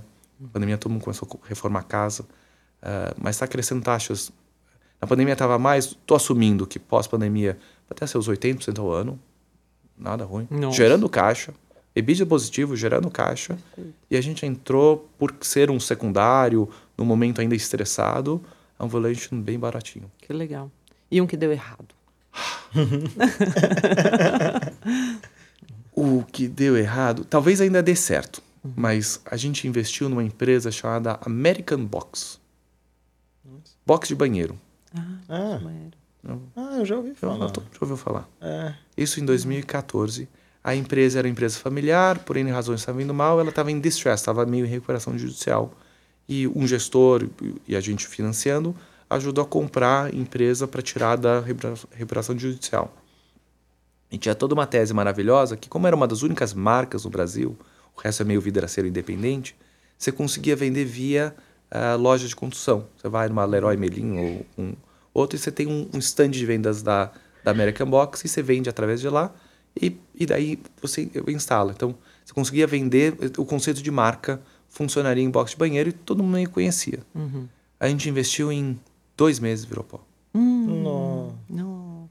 É assim. É Porque as pessoas Pode só compram. vidro? Tô As brincando. pessoas, Pode as pessoas só compram um box na vida, né? Não, mas Só as do- Não, brincadeira. Aquela que engenheiro de obra pronta é ótimo, né? Ah, Ah, tá é por errado, isso, é por isso. Mas é, essa, a gente todo empolgado. Ah. A sorte do nosso mesmo falou: olha, é alto risco, Aham. vamos colocar pouco do fundo, tem uma chance de 50% de dar certo e em um ano a gente quintuplicar o capital, tem uma chance de 50% de virar pó. Tava Uhum. lá escrito. E virou. Mas virou pó em dois meses. Nossa, muito rápido. Em dois Mas meses. foi, eh, não sei se pode falar, mas foi erro de, de gestão? foi Um pouco de tudo. Foi, foi um momento ruim, deu uma desacelerada na economia, a empresa já estava apertada, ela talvez precisava de mais caixa do que precisava, problema de tudo. Não, isso traz um ponto super importante, eu acho, para a mesa, porque eu vejo é, um movimento recente. Eu falei aqui muito que o fundo de vocês a gente vai ter. Eu vou deixar isso para as perguntas do público, porque eles vão fazer essa pergunta, eles mandaram, é, de essa questão da democratização. Mas eu vejo o private equity começando de alguma forma a ser democratizado, infelizmente, do jeito que eu não gostaria que estivesse sendo que eu acho que são produtos menos testados, às vezes equipes menos testadas, e isso me preocupa. Então, assim, eu tenho ouvido falar clientes que têm recebido ofertas de private equity, chegam para mim e falam, devo entrar, não devo entrar? É, o que, que você diria para essas pessoas? Como você deveria avaliar, é, do seu private- ponto de vista, o private equity? O, a gente tem três pilares para a gente avaliar o private equity. É, primeiro é, são, é o produto. O produto faz sentido, sim ou não, e N, N verticais. Ah, é um produto, vou investir em agronegócio, vou fazer controle, vou fazer minoritário, vou investir em venture capital e por aí vai. É, tem que ser um produto que você acha que a tese faz sentido e vai, dar- e vai dar certo. É, tem que ter alguns limites. Então, eu vou dar um, algum exemplo teses muito generalistas, a, a gente não, ou cada vez gosta menos. A gente gosta de algum tipo de especialização, porque ao ter especialização, você consegue contratar um time que entende mais daquela especialidade e, portanto, fazer melhores investimentos. Tipo um equity de tecnologia, de Por exemplo. agro, agricultura. O problema é que tem especialização demais. Então, em 2014, acho, não, 2012, o Brasil tinha acabado de ganhar a sede Copa do Mundo Olimpíada, veio um gestor que queria investir em empresas inovadoras que se beneficiariam da existência da Copa do Mundo e das Olimpíadas no Brasil. Nossa. Bem Deve ter específico. duas empresas que, que se encaixam nisso. É específico demais. Sim. Tem, tem um limite, por exemplo. Segunda eh, vertical é pessoas. Quem é o time?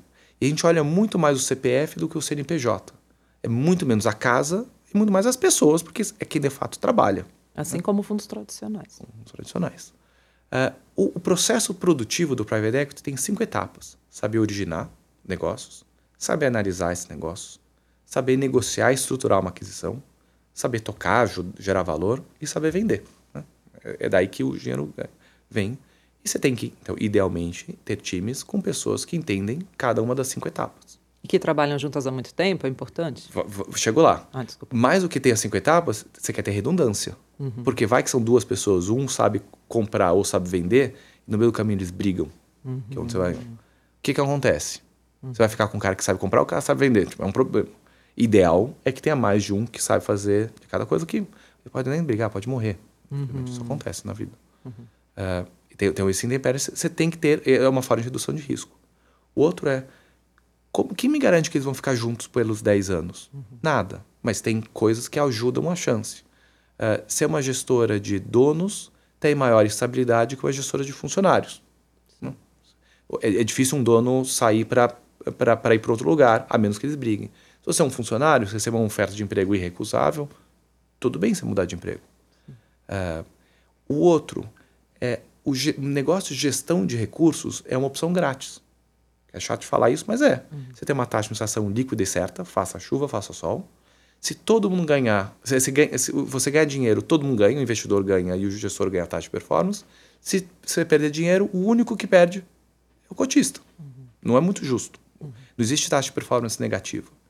A forma como a gente vê para reduzir essa assimetria é obrigar que o gestor coloque uma parte importante do seu patrimônio no próprio fundo.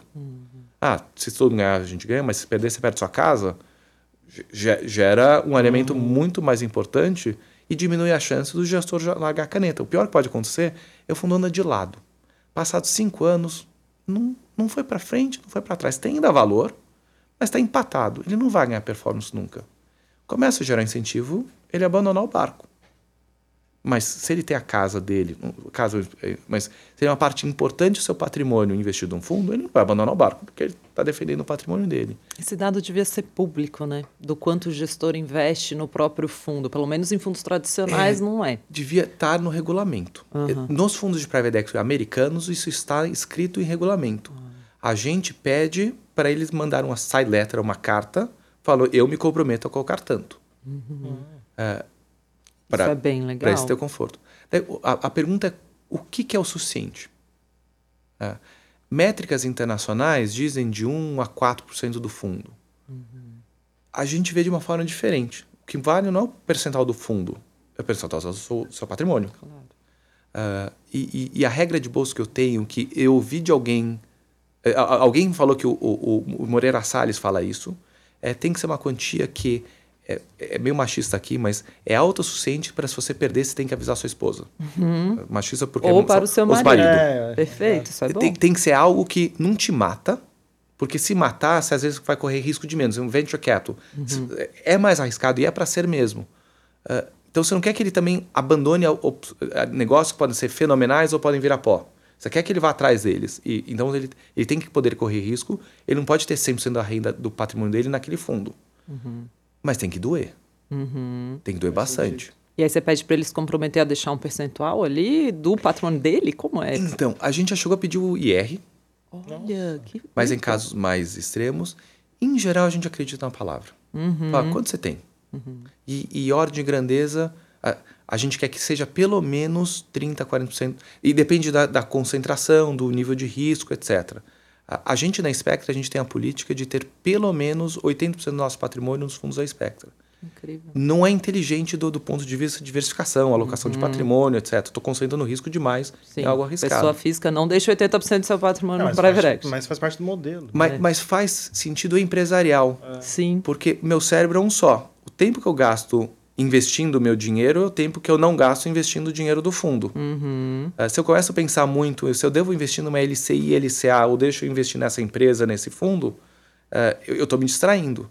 Então, é, é propositalmente feito para que eu não tenha muito tempo para pensar em outras coisas, me dedicar ao negócio, e ao poder me dedicar mais ao negócio, eu espero que o negócio vá melhor. Bem legal isso. Eu invisto 100% em fundos e eu tenho essa sensação de que, ao mesmo tempo que eu estou olhando o meu patrimônio pessoal, eu estou olhando o portfólio, né? O seu está alinhado, né? É, totalmente é. alinhado. E agora, muito interessante isso que você falou do dinheiro investido pelo gestor no fundo, porque às vezes, acho que em private equity você não deve ver tanto isso, porque a gestora normalmente capta e cada vez ela está captando um, né?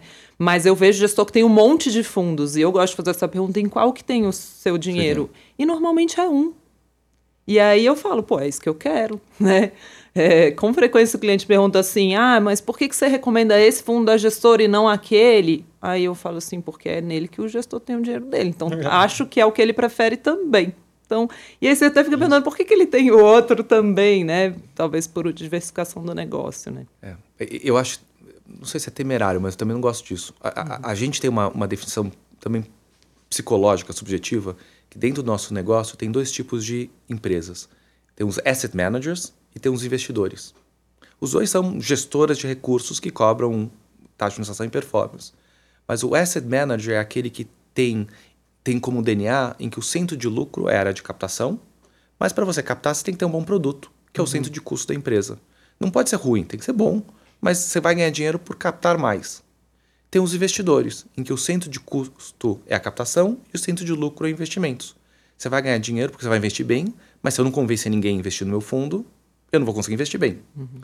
São, é, são modelos de negócio completamente diferentes, formas de estruturas organizacionais completamente diferentes. Uhum. O, o, não vou falar mal do asset manager, porque em geral são produtos menos arriscados.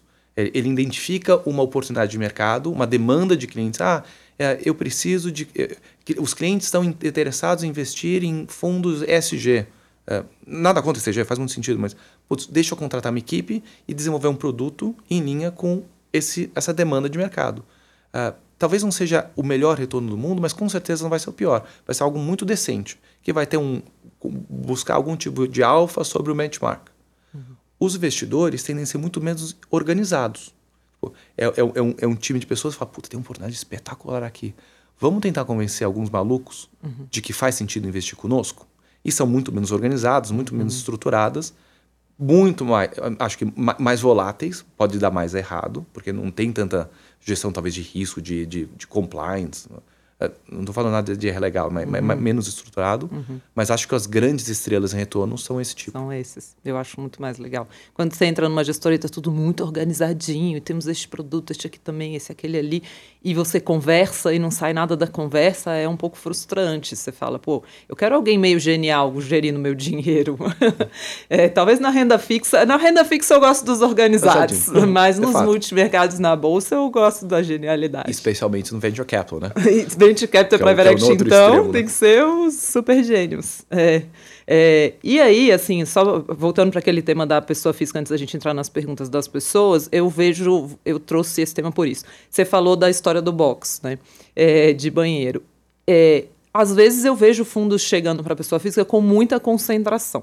Para você investir em private equity ou venture capital, é, colocando, sei lá, 10% do seu patrimônio naquilo que seja, né, pensando numa pessoa física construindo um portfólio, 20%, ela deve procurar diversificação ali, assim, você deve estar preparado para dar mais errado do que daria se você estivesse investindo em bolsa?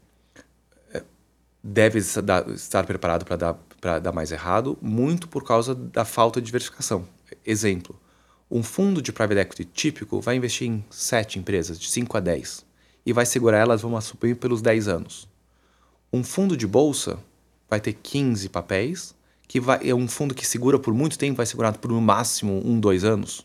Alguns, vai, mais. Dínamo, Atmos, cinco, vai. vai. Mas vezes, na média? É na média, algo, menos. Na média, menos. Sim. Durante um período de 10 anos, quantos papéis vão ter passado pelo portfólio desse gestor? Vamos supor, no mínimo 50? Uhum. Uh, versus o 7 do fundo. Então, só pela natureza estrutural de um de outro, os fundos de ações são muito mais diversificados que os fundos de private equity mais diversificação, menos risco. Uhum. Então, ninguém recomenda você investir unicamente em um único fundo. Você tem que investir em 5, 10. Assim você tem a mesma diversificação que você teria na bolsa. É, mas aí nesse 5, 10 fica mais difícil dados os limites mínimos. Quanto que é mais ou menos o ticket mínimo de um private equity hoje no Brasil? Varia muito. Tem alguns cujo mínimo é 20 milhões de dólares. Acho que esse eu posso entrar. É. Mas tem que inventar em 10 desse, né? Ah, droga. Aí não dá mais. né? Para ter a diferença. É. e, e, começa a ter alguns fundos que vão para o varejo e aceitam mínimos de 25 mil reais. Na ah. Spectra, vocês costumam ter quantos fundos, quantas ações no fim dentro de um fundo? Quantas, desculpa, quantas empresas? Algumas 100, 150. E aí é uma diversificação legal aí mesmo. é diversificação legal. Porque é, é o modelo. Eu, através de um único veículo, você consegue ter a diversificação que você teria em vez de ter que investir em vários. Ainda assim, a gente fala, não defina quanto você quer ter conosco e divide por três. Investe um terço no fundo agora, daqui dois anos eu vou captar um próximo fundo, e daqui ou depois de dois anos eu vou captar um outro. E coloca um terço em cada um desses fundos para você ter uma segunda diversificação que é por safras, que é o momento em que o investimento é feito. E, e, esse é um, um, elemento super importante de risco. Se você investir 100% do seu dinheiro em Private Equity Brasil 2011, quando o Cristo está levantando voo, Ninguém sabia que ele ia afundar. Uhum. Quem fala que, era óbvio, não sabia. Tá, também, que é a capa sabia. da Economist. Da Economist. É, você se deu mal. Mas por um azar, porque você concentrou no momento uma safra terrível. Se você investiu 100% do dinheiro no dia que o Cristo estava afundando, provavelmente você deu bem. E você também não sabia. É impossível uhum. saber. A, a, cartilha internacional diz diversifica. Não tente fazer market timing. É uhum. impossível.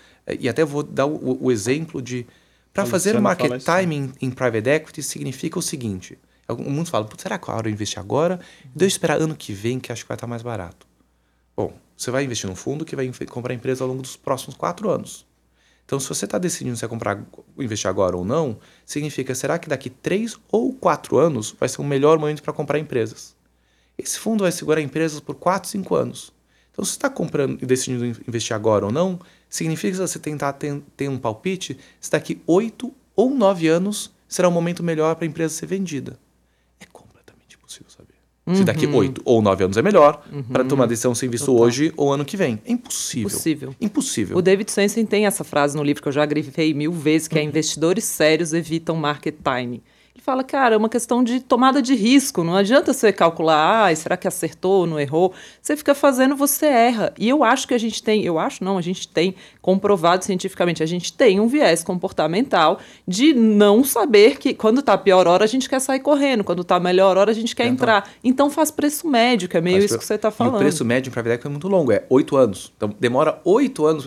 Tem, a locação que eu quero ter em private equity. Daqui oito anos eu chego lá. Uhum. Porque é, é isso que, você, que permite você fazer uma completa diversificação de safras e depois de um tempo começa uma máquina girando, que o dinheiro que, volt, que você investiu no fundo 1 começa a voltar e é o dinheiro que você vai comprometer no fundo 4, né? O do 2 uhum. volta e é o dinheiro que você vai comprometer no 5 e daí começa a ficar mais parecido uma alocação tradicional de um fundo de ações multimercado que, que não tem resgate, né? que não tem amortização ele fica lá investido o tempo todo. Eu gostei muito dessa sua sugestão aí. Então a gente faria. Então, se eu decidir que eu quero ter 100 mil reais em Private Equity, eu devia dividir por três e entrar um nesse, outro numa próxima safra e outro numa outra safra. Se for um, um, um, um ala, um fundo de fundos, se for um fundo específico. Uh, Aí nem investe, pessoal. Não, ou, ou você divide por cinco. Você divide por três, divide por cinco, um quinzeavo você coloca em, em cinco fundos esse ano, um 15 reais você coloca daqui a alguns anos, um 15 reais você coloca daqui a outros anos. E daí tá a resposta, porque vai chegar na caixinha e a gente já pode partir para o ping-pong. Por que, que até hoje eu não consegui investir, é, recomendar fundo de private equity para cliente? Porque eu tenho muita dificuldade de fazer com que uma pessoa, às vezes um cliente grande meu que tem um milhão de patrimônio, se ele for colocar num. A gente tem maiores, mas assim, né, na média, são clientes menores.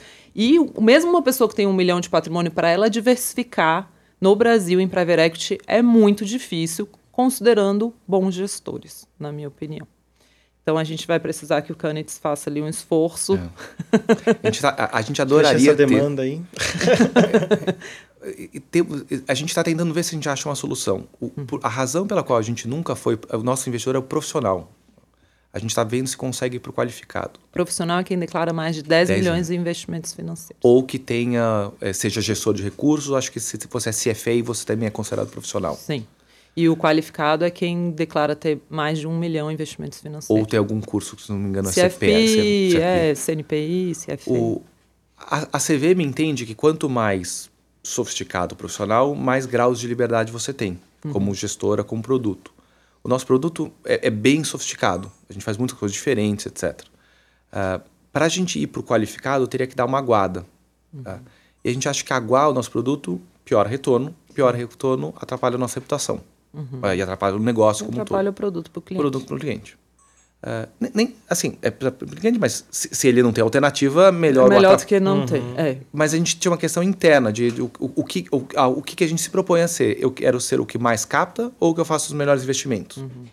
A gente quer ser visto como uma empresa que faz os melhores investimentos. A, a situação está mudando e talvez dê para a gente fazer basicamente o mesmo produto para qualificado, mas a gente ainda não tem algum, algumas vírgulas para destravar Nossa, no regulatório. Legal. E aí eu vou ser a primeira a saber. Brincadeira. gente, isso não estava combinado. Mas eu acho que, assim, nossa, faz uma diferença enorme. Aí tem que ser qualificado e com aplicação mínima baixa. Nossa, já estou tá... pedindo, já estou fazendo as minhas requisições aqui. Ah, para a pessoa, não, para a pessoa conseguir diversificar. Não, ela vai pegar ótimo. várias safras diferentes, entendeu? Sim. Mas assim, o que é legal é que a pessoa consegue botar ali e já ter vários fundos de private equity lá dentro, venture capital, secundário, co-investimento, já Nossa. vem o pacotão. É, é, a, gente, é, a ideia é resolver a dor do cliente. Uhum. Com uma única aplicação você resolve todo o problema, problema, né? Como investir bem em alterna... A gente nem chama mais private equity, é alternativos, né? Uhum. Porque quando você faz legal claims já virou uma outra coisa. É, aliás, esse nome eu acho ótimo, né? Alternativo. Minha mãe chamava de alternativo os meus é. amigos na escola. É. Eu falava assim: ah, Luciana anda com os meninos de Rastafari, eh, piercing na língua, o, é o a gente, turma do alternativo. Esse é um dos problemas. A gente sempre pensa, puta, alternativo também não é legal. Parece um bicho grilo. bicho grilo, é. Esse nome fala... é muito ruim, né? Mas enfim, você tem que virar a ortodoxia em algum momento, deixar de ser a margem, né? Para poder entrar no portfólio das pessoas. Vamos para as perguntas dos clientes que eu estou monopolizando aqui. Vamos. A, a maior pergunta foi essa, né? Quando os pobres mortais podem investir na Spectra? Né? Acho que foi. E vou te falar, Candice, a gente sempre abre uma caixinha no dia anterior e pede para as pessoas mandarem perguntas.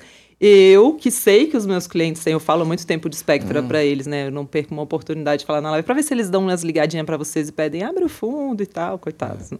é, mas lotou de gente pedindo é uma dor que a gente. A dor que a gente sente é, é algo que me daria imensa satisfação. Tipo, cada vez mais ser... eu penso nisso, em que seria muito legal a gente permitir. É porque eu acho que a gente faz um trabalho legal. Eu acho que a gente gera um uhum. valor para a sociedade para permitir os investidores conseguirem melhorar sua aposentadoria, né? uhum. né? por ter uma melhor rentabilidade uhum. da carteira.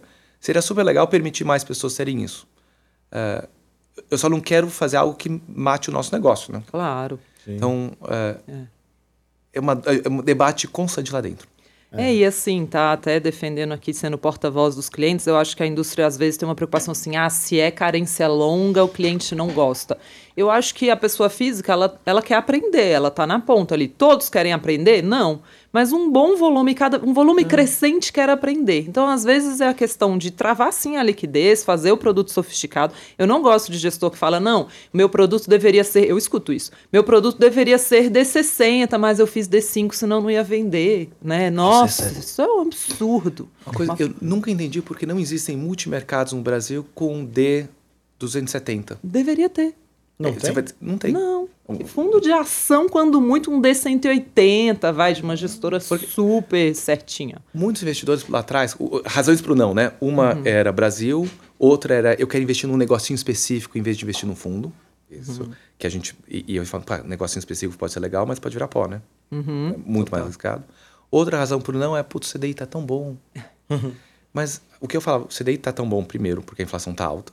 Então, o seu CDI menos 15% de R menos inflação não tá não tão, é tão bom, bom, assim. assim. Uhum. Dois, isso é, em geral, é, é, o, é, é, o, é o D0, é o pós, né? Vê a curva longa, não é tão bom assim, provavelmente ele vai cair. Investe agora em private equity quando você não precisa. Eu falava isso em 2014. Você não precisa, tá bom, tudo bem, você não precisa. Faz o pingo. Algo que é irrelevante no seu patrimônio. Mas esse pingo tem um valor informacional tão importante que você começa a aprender sobre o que está acontecendo. Para no dia que você precisar, porque um dia vai cair a taxa de juros, daí você tem muito mais conforto e entrar numa alocação importante. Se você esperar para no dia que CDI cai para 2 e você estiver desesperado, você faz qualquer coisa, você não vai conseguir agir. Ou seja, para Everex o juro atual faz sentido. No mínimo, como pingo. Não uhum. faz algo irrelevante, algo que você pode deixar, você nunca vai precisar nunca diga nunca, né? Uhum. É, é, um dinheiro que você não precisa, é o dinheiro da sua aposentadoria mesmo. O, o dinheiro que você vai precisar dentro da aposentadoria dos 80 aos 90 anos de idade, né? né os primeiros uhum. anos. Uhum. É aquele que tá, tá, lá para frente.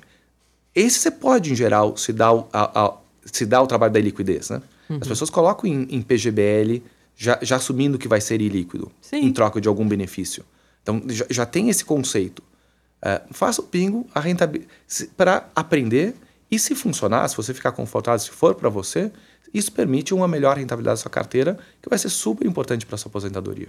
Isso é muito bom mesmo, porque o juro hoje está alto, mas como vai estar tá daqui a cinco anos, hum. né? E você, e você lança fundos para equity de quanto em quanto tempo, mais ou menos? A gente a cada dois anos. Porque é, é, é, é desenhado dessa forma. Porque a gente tem um fundo investindo por vez. Então, eu capto fundo 1, invisto fundo 1, meio que termino de investir o fundo 1, a regra é 85% investido capta o fundo 2 e por aí vai. Uhum. E a gente tem um período de investimento em outros fundos de até dois anos. Então, depois de dois anos, acaba o, a, a, minha capacidade de investir em outros fundos. Eu tenho mais um tempo para fazer com investimentos secundários. Uhum. Então, assim que acaba o meu período de investimento em novos fundos, eu capto um novo para continuar sempre ativo. É importante você estar sempre ativo no mercado. Uh, então, para o gestor te procurar quando tiver uma oportunidade. Pra, é, é, é, é, importante para a maquininha gerir bem. É, é, sabe, eu tenho dinheiro. Uhum. Nunca acaba nem tem demais. Está sempre a quantidade certa e tem um processo produtivo rodando sempre. Ou seja, perder um bonde só daqui a dois anos.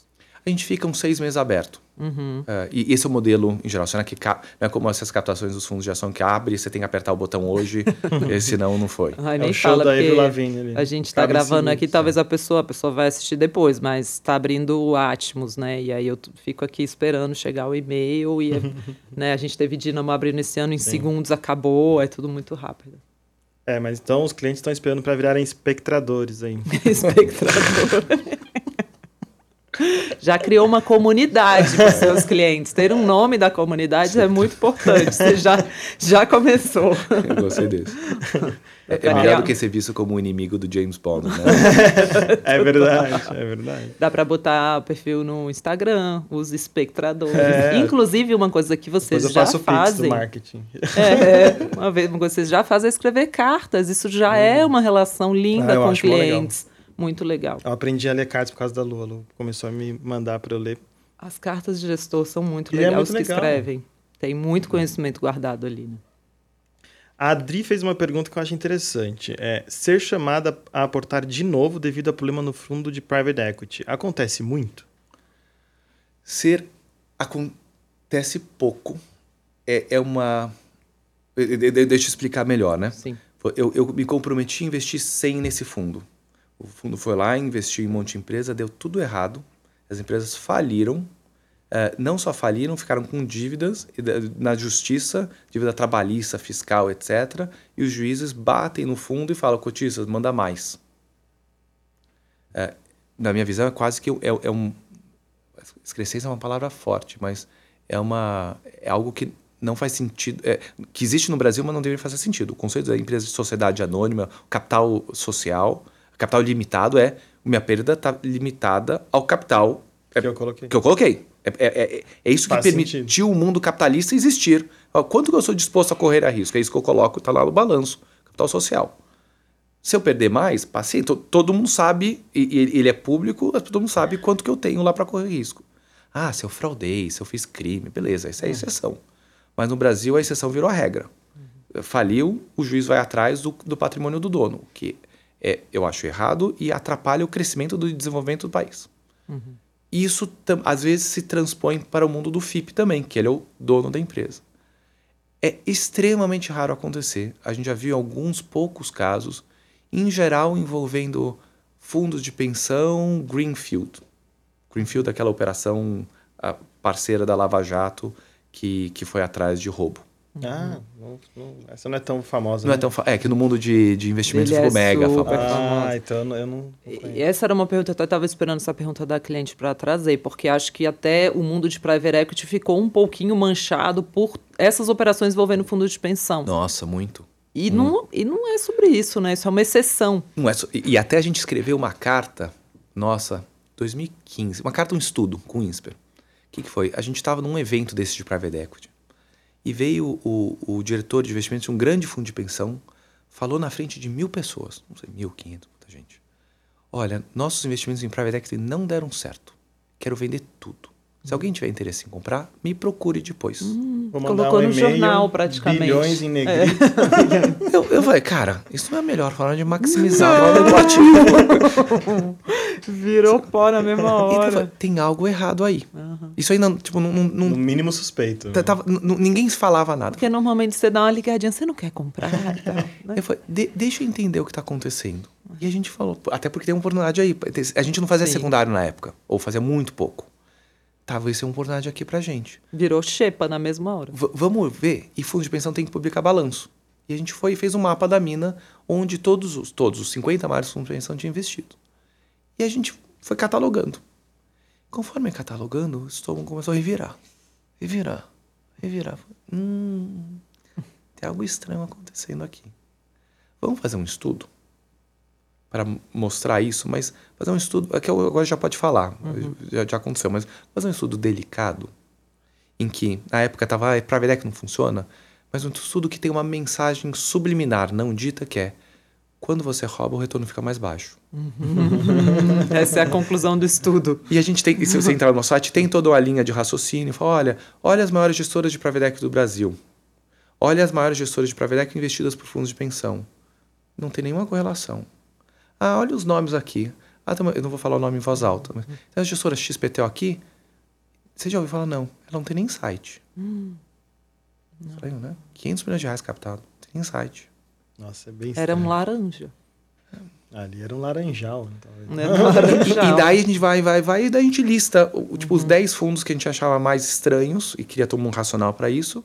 Acho que 8 dos 10 estavam na Greenfield. Nossa. Caramba. Então... De, é, o meu ponto era evidente. Você olhava, você sabia que tinha coisa errada. Não, não quem estava investindo sabia que estava errado. Era, não era incauto. Não era. Uhum, entendi. De vez em quando tem. Uhum. Mas, e, e daí, daí, a gente começa a ver. Ah, esse fundo de pensão XPTO. Olha a carteira. Investiu em 10 fundos, 9 são legais. Um é estranho. Putz, provavelmente deu azar. Uhum. Olha esse outro aqui. Investiu em 10 fundos, 9 é estranho. E daí a gente começa a fazer a associação. E esse último aqui eu não conheço será que ele é, é legal ou não? Uhum. E daí a gente criando, tipo, provavelmente, a coisa estranha também. Daí a gente foi descobrindo coisas que a gente nunca tinha ouvido falar por esse tipo de associação. Uhum. Graças a Deus, teve uma, pós-impeachment da Dilma, teve uma completa reformulação na governança e equipes e fora de tal do fundo de pensão. Mudou todo mundo. Infelizmente, poucos foram presos, mas, tipo, hoje quase todo mundo se não todo mundo que a gente fala, são caras legais, do bem, fazendo a coisa certa, que reconhecem o problema do passado, não foram parte do problema, foram parte da solução. Era gente que estava lá dentro, via acontecendo, mas não podia falar nada porque tinha aparelhamento, etc. E, tipo, estavam presos, até estavam lá dentro e nem sabia da sacanagem acontecendo no, na própria no próprio fundição que eles estavam.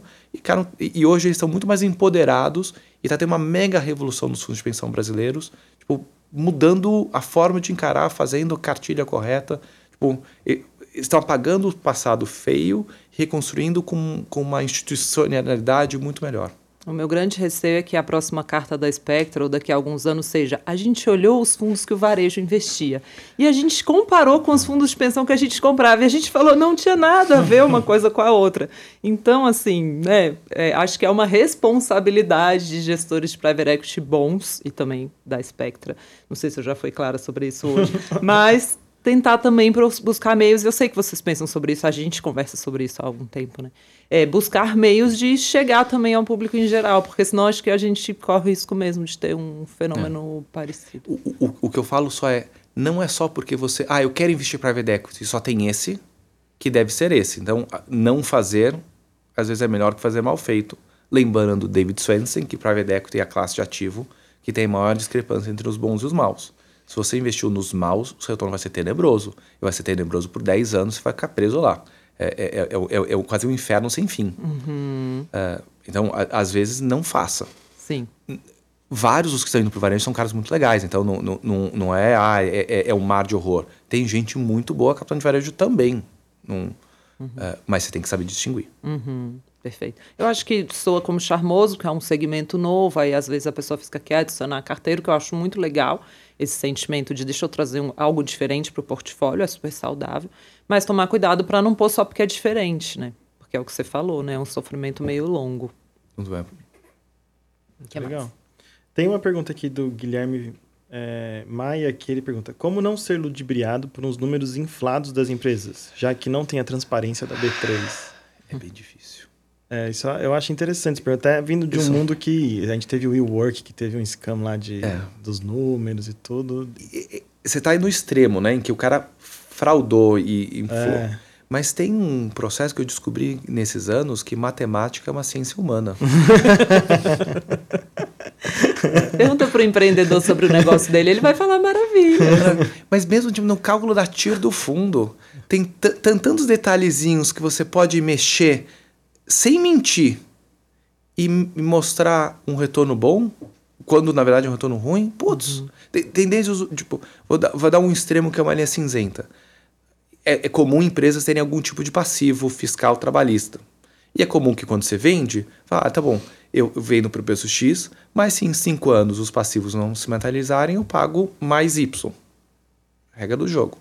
Como você calcula esse Y? Como preço de venda, na sua TIR. Ah, eu, vi, eu compro por 100, eu vendi por, pelo... Eu, eu, eu, vou colocar o número, eu comprei por 100, eles me pagaram 200 e tem mais 100 para receber em, em escrow. Eu falo que eu vendi por 200 por 300.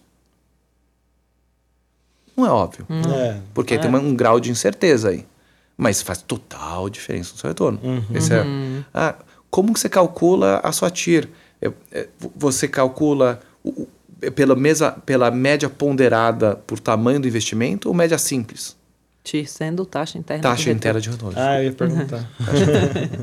ou, ou a rentabilidade. Tem, tem vários É, detalhes. TIR é o jeito bonito que o pessoal de mercado chama rentabilidade. Rentabilidade. Ah, Tem vários detalhes que, que, se você vai brincar, faz um retorno de que podia ser de 10% vira 30%.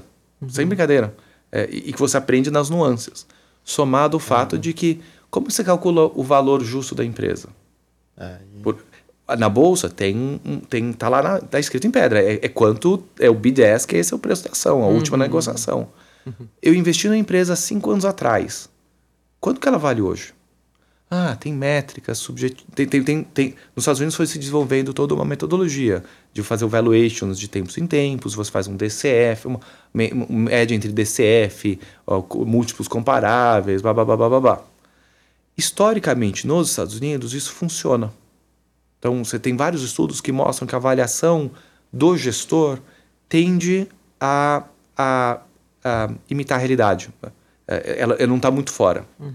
Tem alguns momentos que isso foge. Em geral, logo antes de captar um novo fundo.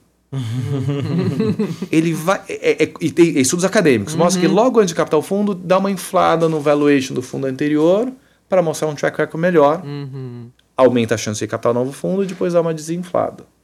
Fora isso, na média funciona. Sabe o que eu percebi agora que a gente não falou de quando o cliente vai olhar o fundo de private equity de rentabilidade? Ele deveria olhar também o retorno dos fundos antigamente captados por aquela equipe? Deveria, mas tem muitas nuances aí. Primeiro, dados que os prazos são muito longos, o, o- a equipe que fez o investimento 20 anos atrás é a mesma que está agora? Ou é a mesma, mas continua no mesmo nível de, de incentivo? Talvez o chefão lá atrás hoje está quase se aposentando e na prática quem está tocando é o novo time? Ou era, tem tem um caso, é um gestor que era um fundo de 20 milhões de reais ou dólares. Retorno espetacular, tipo 15% ao ano, 15 vezes capital. Ordem como isso. Ia captar um fundo de 400 milhões de reais. O- o- os skills necessários para fazer um retorno de 15 vezes capital sobre uma base de capital de 20 milhões são os mesmos para uma base de 400 milhões de reais? Sim ou não? A gente tem o silo drift, que fala muito em gestão de ação, que mudou a Sim. estratégia. Eu só não estou falando que mudou a estratégia de forma pejorativa. Sim. né? Não, não. É só que é diferente. É, é, é outra coisa você manobrar um caminhão do que manobrar uma motoca. Quando, É quando a gente olha retorno, e em retorno em equity, você pode destrinchar em quatro elementos o retorno. Comprei barato, vende caro. Comprei a 5 vezes EBITDA, vendi a 10. Ah, melhorei, melhorei a empresa. Fiz ela crescer, melhorei a margem, o EBITDA subiu. Ah, eu paguei dividendos. E eu desalavanquei a empresa. Eu comprei a empresa muito alavancada, com muita dívida. Logo, o valor do equity era pequeno. Ela foi pagando a dívida ao longo do tempo. O valor do equity foi subindo. É, são essas quatro fontes que geram a, a sua rentabilidade. Na nossa visão, os gestores que compram barato e vendem caro, que é um expertise super importante também, é, é mais arriscado e tem muito mais a ver com o momento de mercado. Comprei Brasil em 2005 e vendi Brasil em 2010. Putz, quanto foi meu mérito comprar barato e vender caro? Quanto foi o momento de mercado? Sim. Ah, versus os caras que fazem melhoria operacional. Então, o grosso do meu retorno foi porque a empresa cresceu, melhorou, ou a empresa cresceu, melhorou a rentabilidade. Eu, eu, eu fiz ela ser mais lucrativa. A gente entende que isso é um, é atributo muito mais resiliente.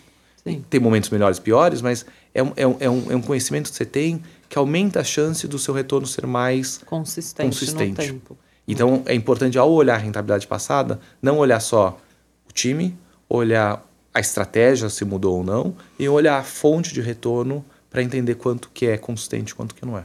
Uma pergunta que eu fiquei aqui na minha cabeça antes da gente entrar no ping-pong, a gente falou tanto de que vocês agitaram esse mercado secundário no Brasil, e ao mesmo tempo a gente fala que não tem saída, que você tem que entrar pensando que é para 10 anos. É, não tem saída mesmo? Diz que não e, e assume que não. Tá bom. Tá? Não, não, Então não vamos falar que tem. Fala que tem. A, a, a, a, gente já fez perto de 80 transações secundárias. É um número não desprezível. Ah, mas a gente eh, tem, tem plataformas da XP, tem diz que tá montando uma plataforma de trading secundário. É, alguma coisa começa a acontecer. Mas não, não conte com isso. Porque provavelmente vai ter uma penalidade grande em cima, porque não tem tantos compradores necessariamente. Provavelmente uma penalidade. A, a, a, gente comprou essas 80 transações, perto de 80, tá? A, a um bom desconto. Uhum. O, ao, ao, fazer desconto, diminui muito a sua rentabilidade. Sim. É, é, se você realmente precisa do dinheiro, é melhor sair agora do que ficar com o dinheiro travado. Claro. Mas só faça isso se você achar que você não vai precisar. Chega a 50% de desconto? Eu prefiro não falar em público. Ou seja, é muito desconto. é, então vamos para o ping-pong.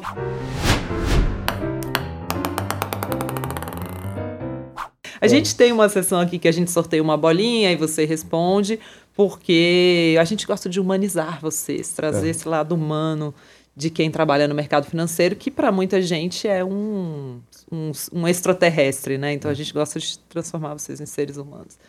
Um sonho, Canitz. Ah, esse eu, estou exatamente nesse problema. Porque e, e eu, 41 anos de idade, eu acho que na crise da meia-idade, né? é, em Venture Capital tem, tem um termo que se usava bastante lá atrás, que é o BHAG. Big, Hairy, Audacious Goal. Então, é o sonho cabeludo. Uhum. Literalmente, traduzido em português. A gente tinha um sonho muito cabeludo quando a gente começou o negócio. Putz, fazer isso acontecer. É, convencer investidores a investir na, em, em, alternativos no Brasil, convencer que dava certo. É, era difícil, não, não, é, não era óbvio. Gente, não é que chegou lá, mas a gente conquistou muito desse sonho. Uh, e a gente está no momento, e aí, e aí? Qual é o nosso próximo sonho? A gente estar no momento, eu chamo de crise, acho que eu estou exagerando, de refundar a companhia é vamos resetar, qual que é o nosso novo grande sonho? É, é, é só mais o mesmo? É. Uma vez um amigo meu estava numa palestra, acho que da Endeavor, eu vi o Jorge Paulo, e me perguntaram, qual o seu grande sonho hoje? Isso acho que deve ser cinco anos atrás. Uhum. E a resposta dele foi, putz, um dia o Warren Buffett estava falando e que o grande objetivo dele é ter empresas que no portfólio somado valiam um trilhão de dólares, uma coisa assim. Ah, eu gostei. Então esse é o meu também. Hum. Mas é uma coisa meio pobre, né? É, ele roubou o sonho do outro. Tipo, é, é, o, não só roubou o sonho do outro, é mas. muito financeiro. Tipo, é, parece uma corrida dos ratos demais. Tipo, eu só quero mais, mais, quero mais. mais, não, mais. Não, é, qual, qual, que é o novo, novo sonho? E, e, e eu estou exatamente no momento que eu não sei. Então, eu vou te dar um. é, permitir o varejo entrar Democratizar. Destruir a é, comunidade dos espectadores. Democratizar esse projeto lindo que você construiu. Esse é o grande sonho. Mas é, é, é interessante você falar isso, porque às vezes eu me, me sinto um pouco extraterrestre no mercado por o meu sonho não ser financeiro. E, mas, mas eu acho que é fundamental que não seja. É, é, é eu estou lendo um livro do Maslow, todo mundo já deve ter ouvido, da Pirâmide. É, é, é, um outro livro sobre teoria de personalidade, etc. Mas, mas ele fala muito disso. É normal que, a pirâmide de Maslow, para quem não conhece, ele tem a pirâmide de necessidades. Primeiro você tem que satisfazer as necessidades fisiológicas, comer. Uhum. Depois você tem que satisfazer as necessidades de segurança, tipo, não ser comido por um leão, uhum. ou, ou ter a sua aposentadoria, ter, ter a sua casinha. E depois você vai para necessidades mais elevadas, né? Que é de autorrealização. Uhum. Então, é, minha visão, a gente satisfez as necessidades é, fisiológicas e de segurança. Mas agora tem uma a parte não financeira de realização, satisfação, etc. Que é super importante e, e ela é necessária e, e, e, e, é uma parte muito mais profunda de realização humana. Uhum. E é contraditória, porque às vezes ganhar dinheiro rápido é contraditório com uma realização aspiracional, do tipo, eu quero ver um mercado financeiro muito melhor. E eu quero que os clientes me vejam como essa pessoa capaz de ajudá-los a frequentar um mercado financeiro muito é. melhor. É, com independência, com, cara, vamos olhar os produtos de fato do ponto de vista de qualidade. E, e tudo isso, às vezes, é muito contraditório com o ganho rápido. É. Eu, eu, sou um pouco contra o, o, o, os ascéticos, sabe? os eremitantes, que eu não eu tô abdicando de tudo só não, por. É. Eu, eu acho que as coisas são mais integradas. Você Total. tem que ter um pouco dos dois. E não, não, não, não, é do, mas buscar o financeiro e buscar realizações mais profundas é um ato, é, é um processo muito importante de, de, felicidade pessoal. É, não, e eu tenho uma sensação de que um vem no reboque, pelo menos comigo aconteceu isso. Um vem no reboque, reboque. do outro, porque talvez porque o meu foco seja cliente.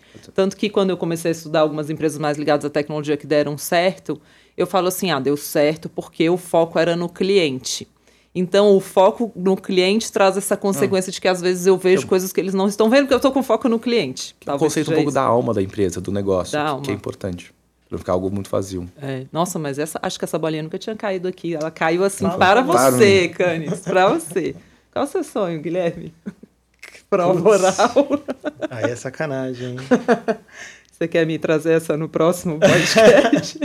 Não, eu tenho, eu tenho um sonho de, de poder ajudar mais a educação brasileira, sabe? Eu- Eu, Uhum. gosto muito de, de educação e eu acho que a gente tem muito espaço, é eu gosto de falar no começo, né?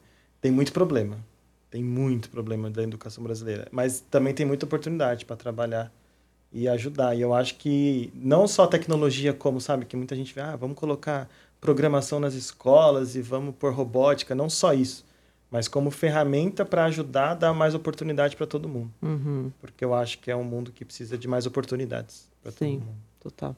Eu tenho um sonho de um dia ordenar a Quantum, que é o sistema de fundos que a gente usa, pelo maior patrimônio para o menor os produtos de previdência no Brasil e não ver nenhum produto horrível com mais de 10 bits de patrimônio. Esse dia eu Esse é vou um- olhar assim e falar: nossa, acho que algo melhorou. Porque tem, viu? Assim, e e eu faço isso de tempos em tempos. É quase um exercício. Sei lá, eu devo fazer de dois em dois assim. meses. É. Aí eu olho e falo assim: nossa, ainda Masoquismo. tem uns 10 aqui com mais de 10 bi que estão fazendo uma tragédia É. pelo cliente. A minha esposa é fonoaudióloga. Logo no começo da relação, fala, ah, Rick, é minha gerente do Bradesco, eu tenho esse VGBL que investiu 100% em renda fixa, 3% ao ano de taxa de administração. Ai, que sacanagem. Dá vontade de chorar. Eu É. fico meio indignada, me faz mal. O, mas isso isso está falando dos fundos, mas meu pai fez um experimento quando eu nasci, porque eu- meu pai não acredita muito em governos, acho que os governos sempre vão nos enganar né, e, e, tipo fazendo haircuts na dívida implícitos. Então quando eu nasci ele colocou um dinheiro na poupança.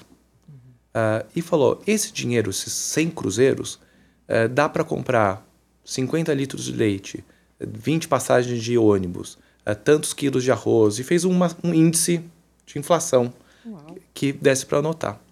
Passados 41 anos, eu olhei, alguns meses atrás, ele, ele anotou num diáriozinho que ele descrevia coisas sobre a gente.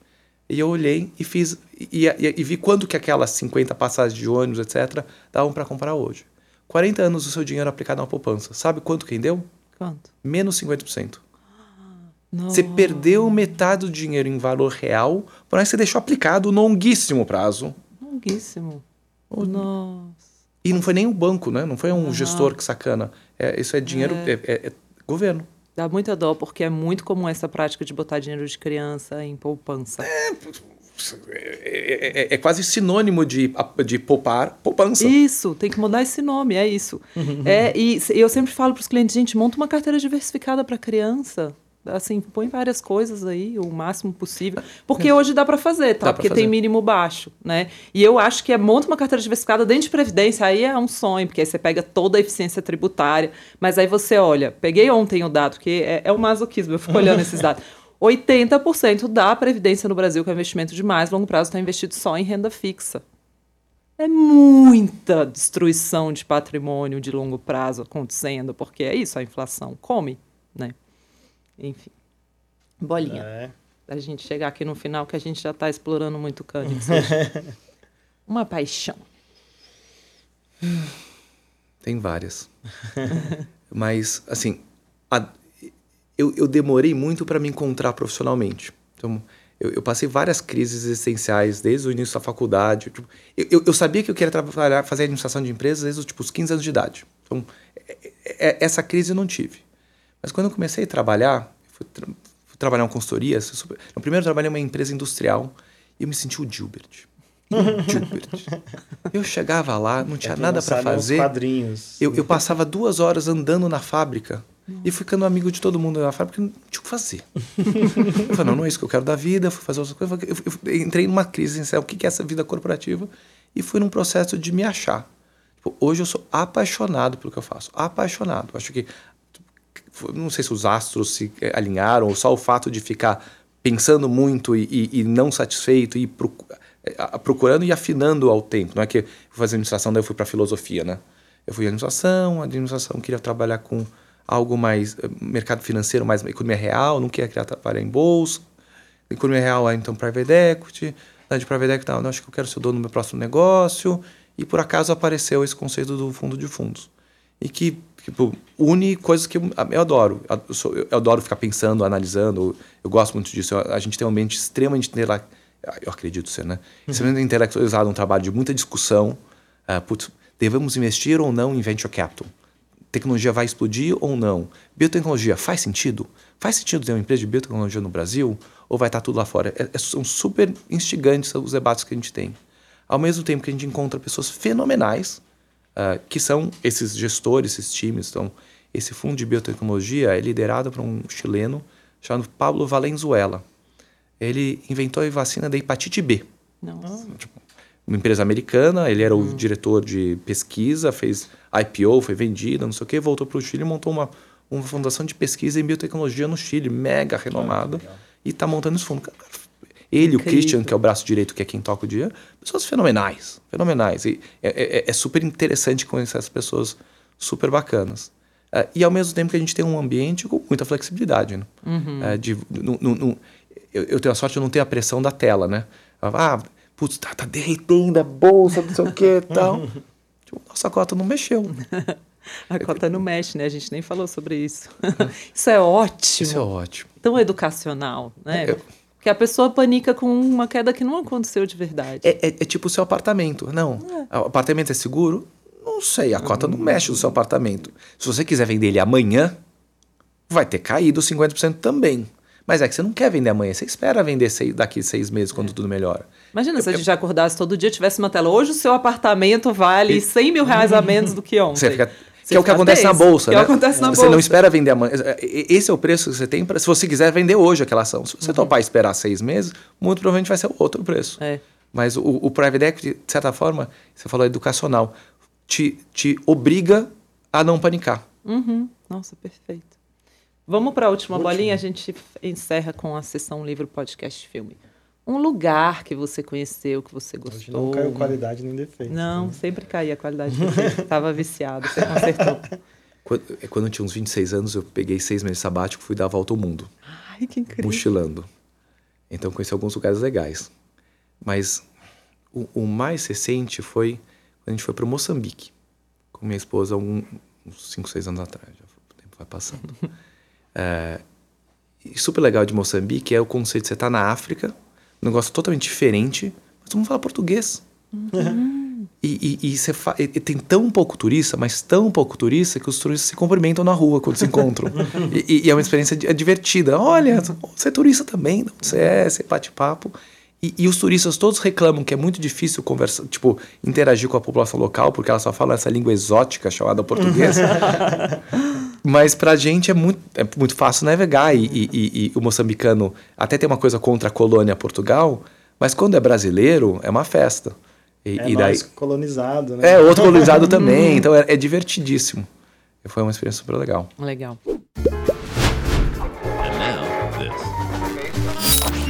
Canis, você é muito conhecido por ser, assim, de verdade, muito uma das pessoas mais inteligentes no mercado. Eu acho, eu escuto muito isso. Não é verdade. E é muito legal conversar com você que a gente acha assim, a gente até se sente um pouco analisado assim, né?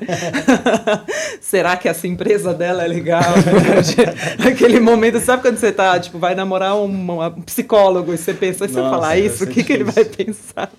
É, isso é muito legal, imagino que você tenha infinitas referências de empresas, de é, onde você bebe, né? Qual que é a sua fonte? E aí, partindo para a nossa sessão Lipoff, você lê muito livro, é podcast, é filme, é artigo, é vídeo no YouTube? Eu leio bastante. É, tô com dois filhos pequenos, não deu uma reduzida, agora está voltando. Mas acho que para média eu leio bastante. Leio muito artigo. Muito, cada vez mais é WhatsApp. Grupos de WhatsApp de pessoas mandando artigos interessantes. Uhum. Meu pai me manda muita referência de coisa interessante para ler e eu bebo muito da fonte dele. Ele é do mercado?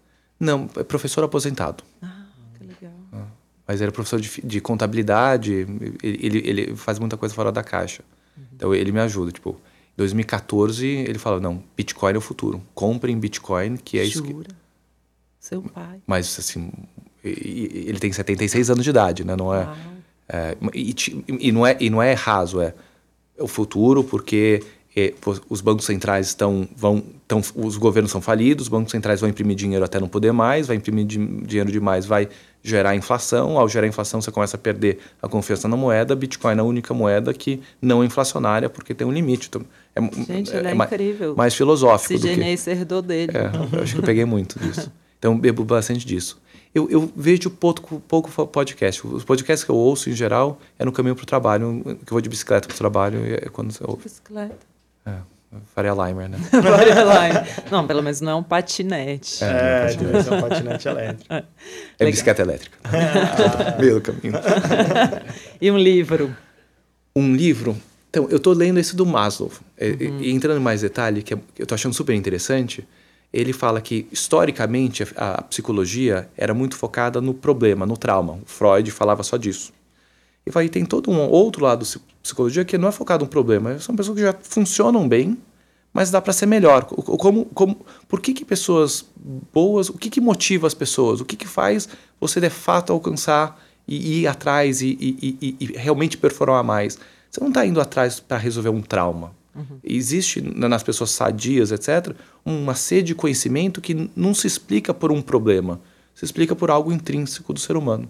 Estou no meio do livro, né? Eu Incrível isso. Super interessante. E aí você não descobriu o que é que motiva. Introdução à psicologia Agora eu vou ter que ler para saber a, a de gente, onde vem. A, dentro do nosso processo de análise de gestoras, a gente há uns anos atrás contra, começou a ter uma parceria que tem sido cada vez mais rica para nós, uma moça que é uma psicanalista. É, virou conhecido como psicotécnico da Spectrum. que medo. e o medo de não passar num negócio desse, e, descobrir e, que isso é meio e a gente, doido. O, é, o conceito é seres humanos é, são muito mais profundos do que números e entender a dinâmica humana é super importante e eu não sou treinado para isso. Nossa, eu preciso, me indica. É, e, ela, ela virou uma grande mentora também, ela que me indicou esse livro. Então, hum, que legal. Não, é. precisa super. Eu acho que as pessoas deviam passar mais por um teste desse tipo, né? É, a parte mais difícil do recurso humano é o humano. Total. Nossa Senhora. Nossa, empreender é um negócio muito mais de pessoas do que é. eu achei que fosse, de aprender a lidar com pessoas, contratar pessoas. A minha consultoria, na, lá atrás, 2014, 15, a gente foi numa feira de empreendedores, assim. Aí eu levantei a mão e perguntei, porque eu estava na época que eu era muito motivado só pelo trabalho, porque eu sempre gostei muito de tecnologia, né? Resolver os problemas. Só que eu não entendia como motivar as outras pessoas. Porque é justamente isso, cada um vai ter uma profundidade, vai ter né, os seus vieses, suas coisas. E aí eu levantei a mão e perguntei para as pessoas, gente, como é que vocês fazem para motivar? Como é que vocês entendem isso? Aí todo mundo falou, mano, não tenho a menor ideia, a gente vai indo conforme a banda uhum. toca. Ninguém sabe, é muito difícil, é não. muito difícil. E só pra gente fechar, eu lembrei de uma história de uma vez que fizeram um grupo focal numa empresa que eu trabalhava para ver como as pessoas se sentiam motivadas.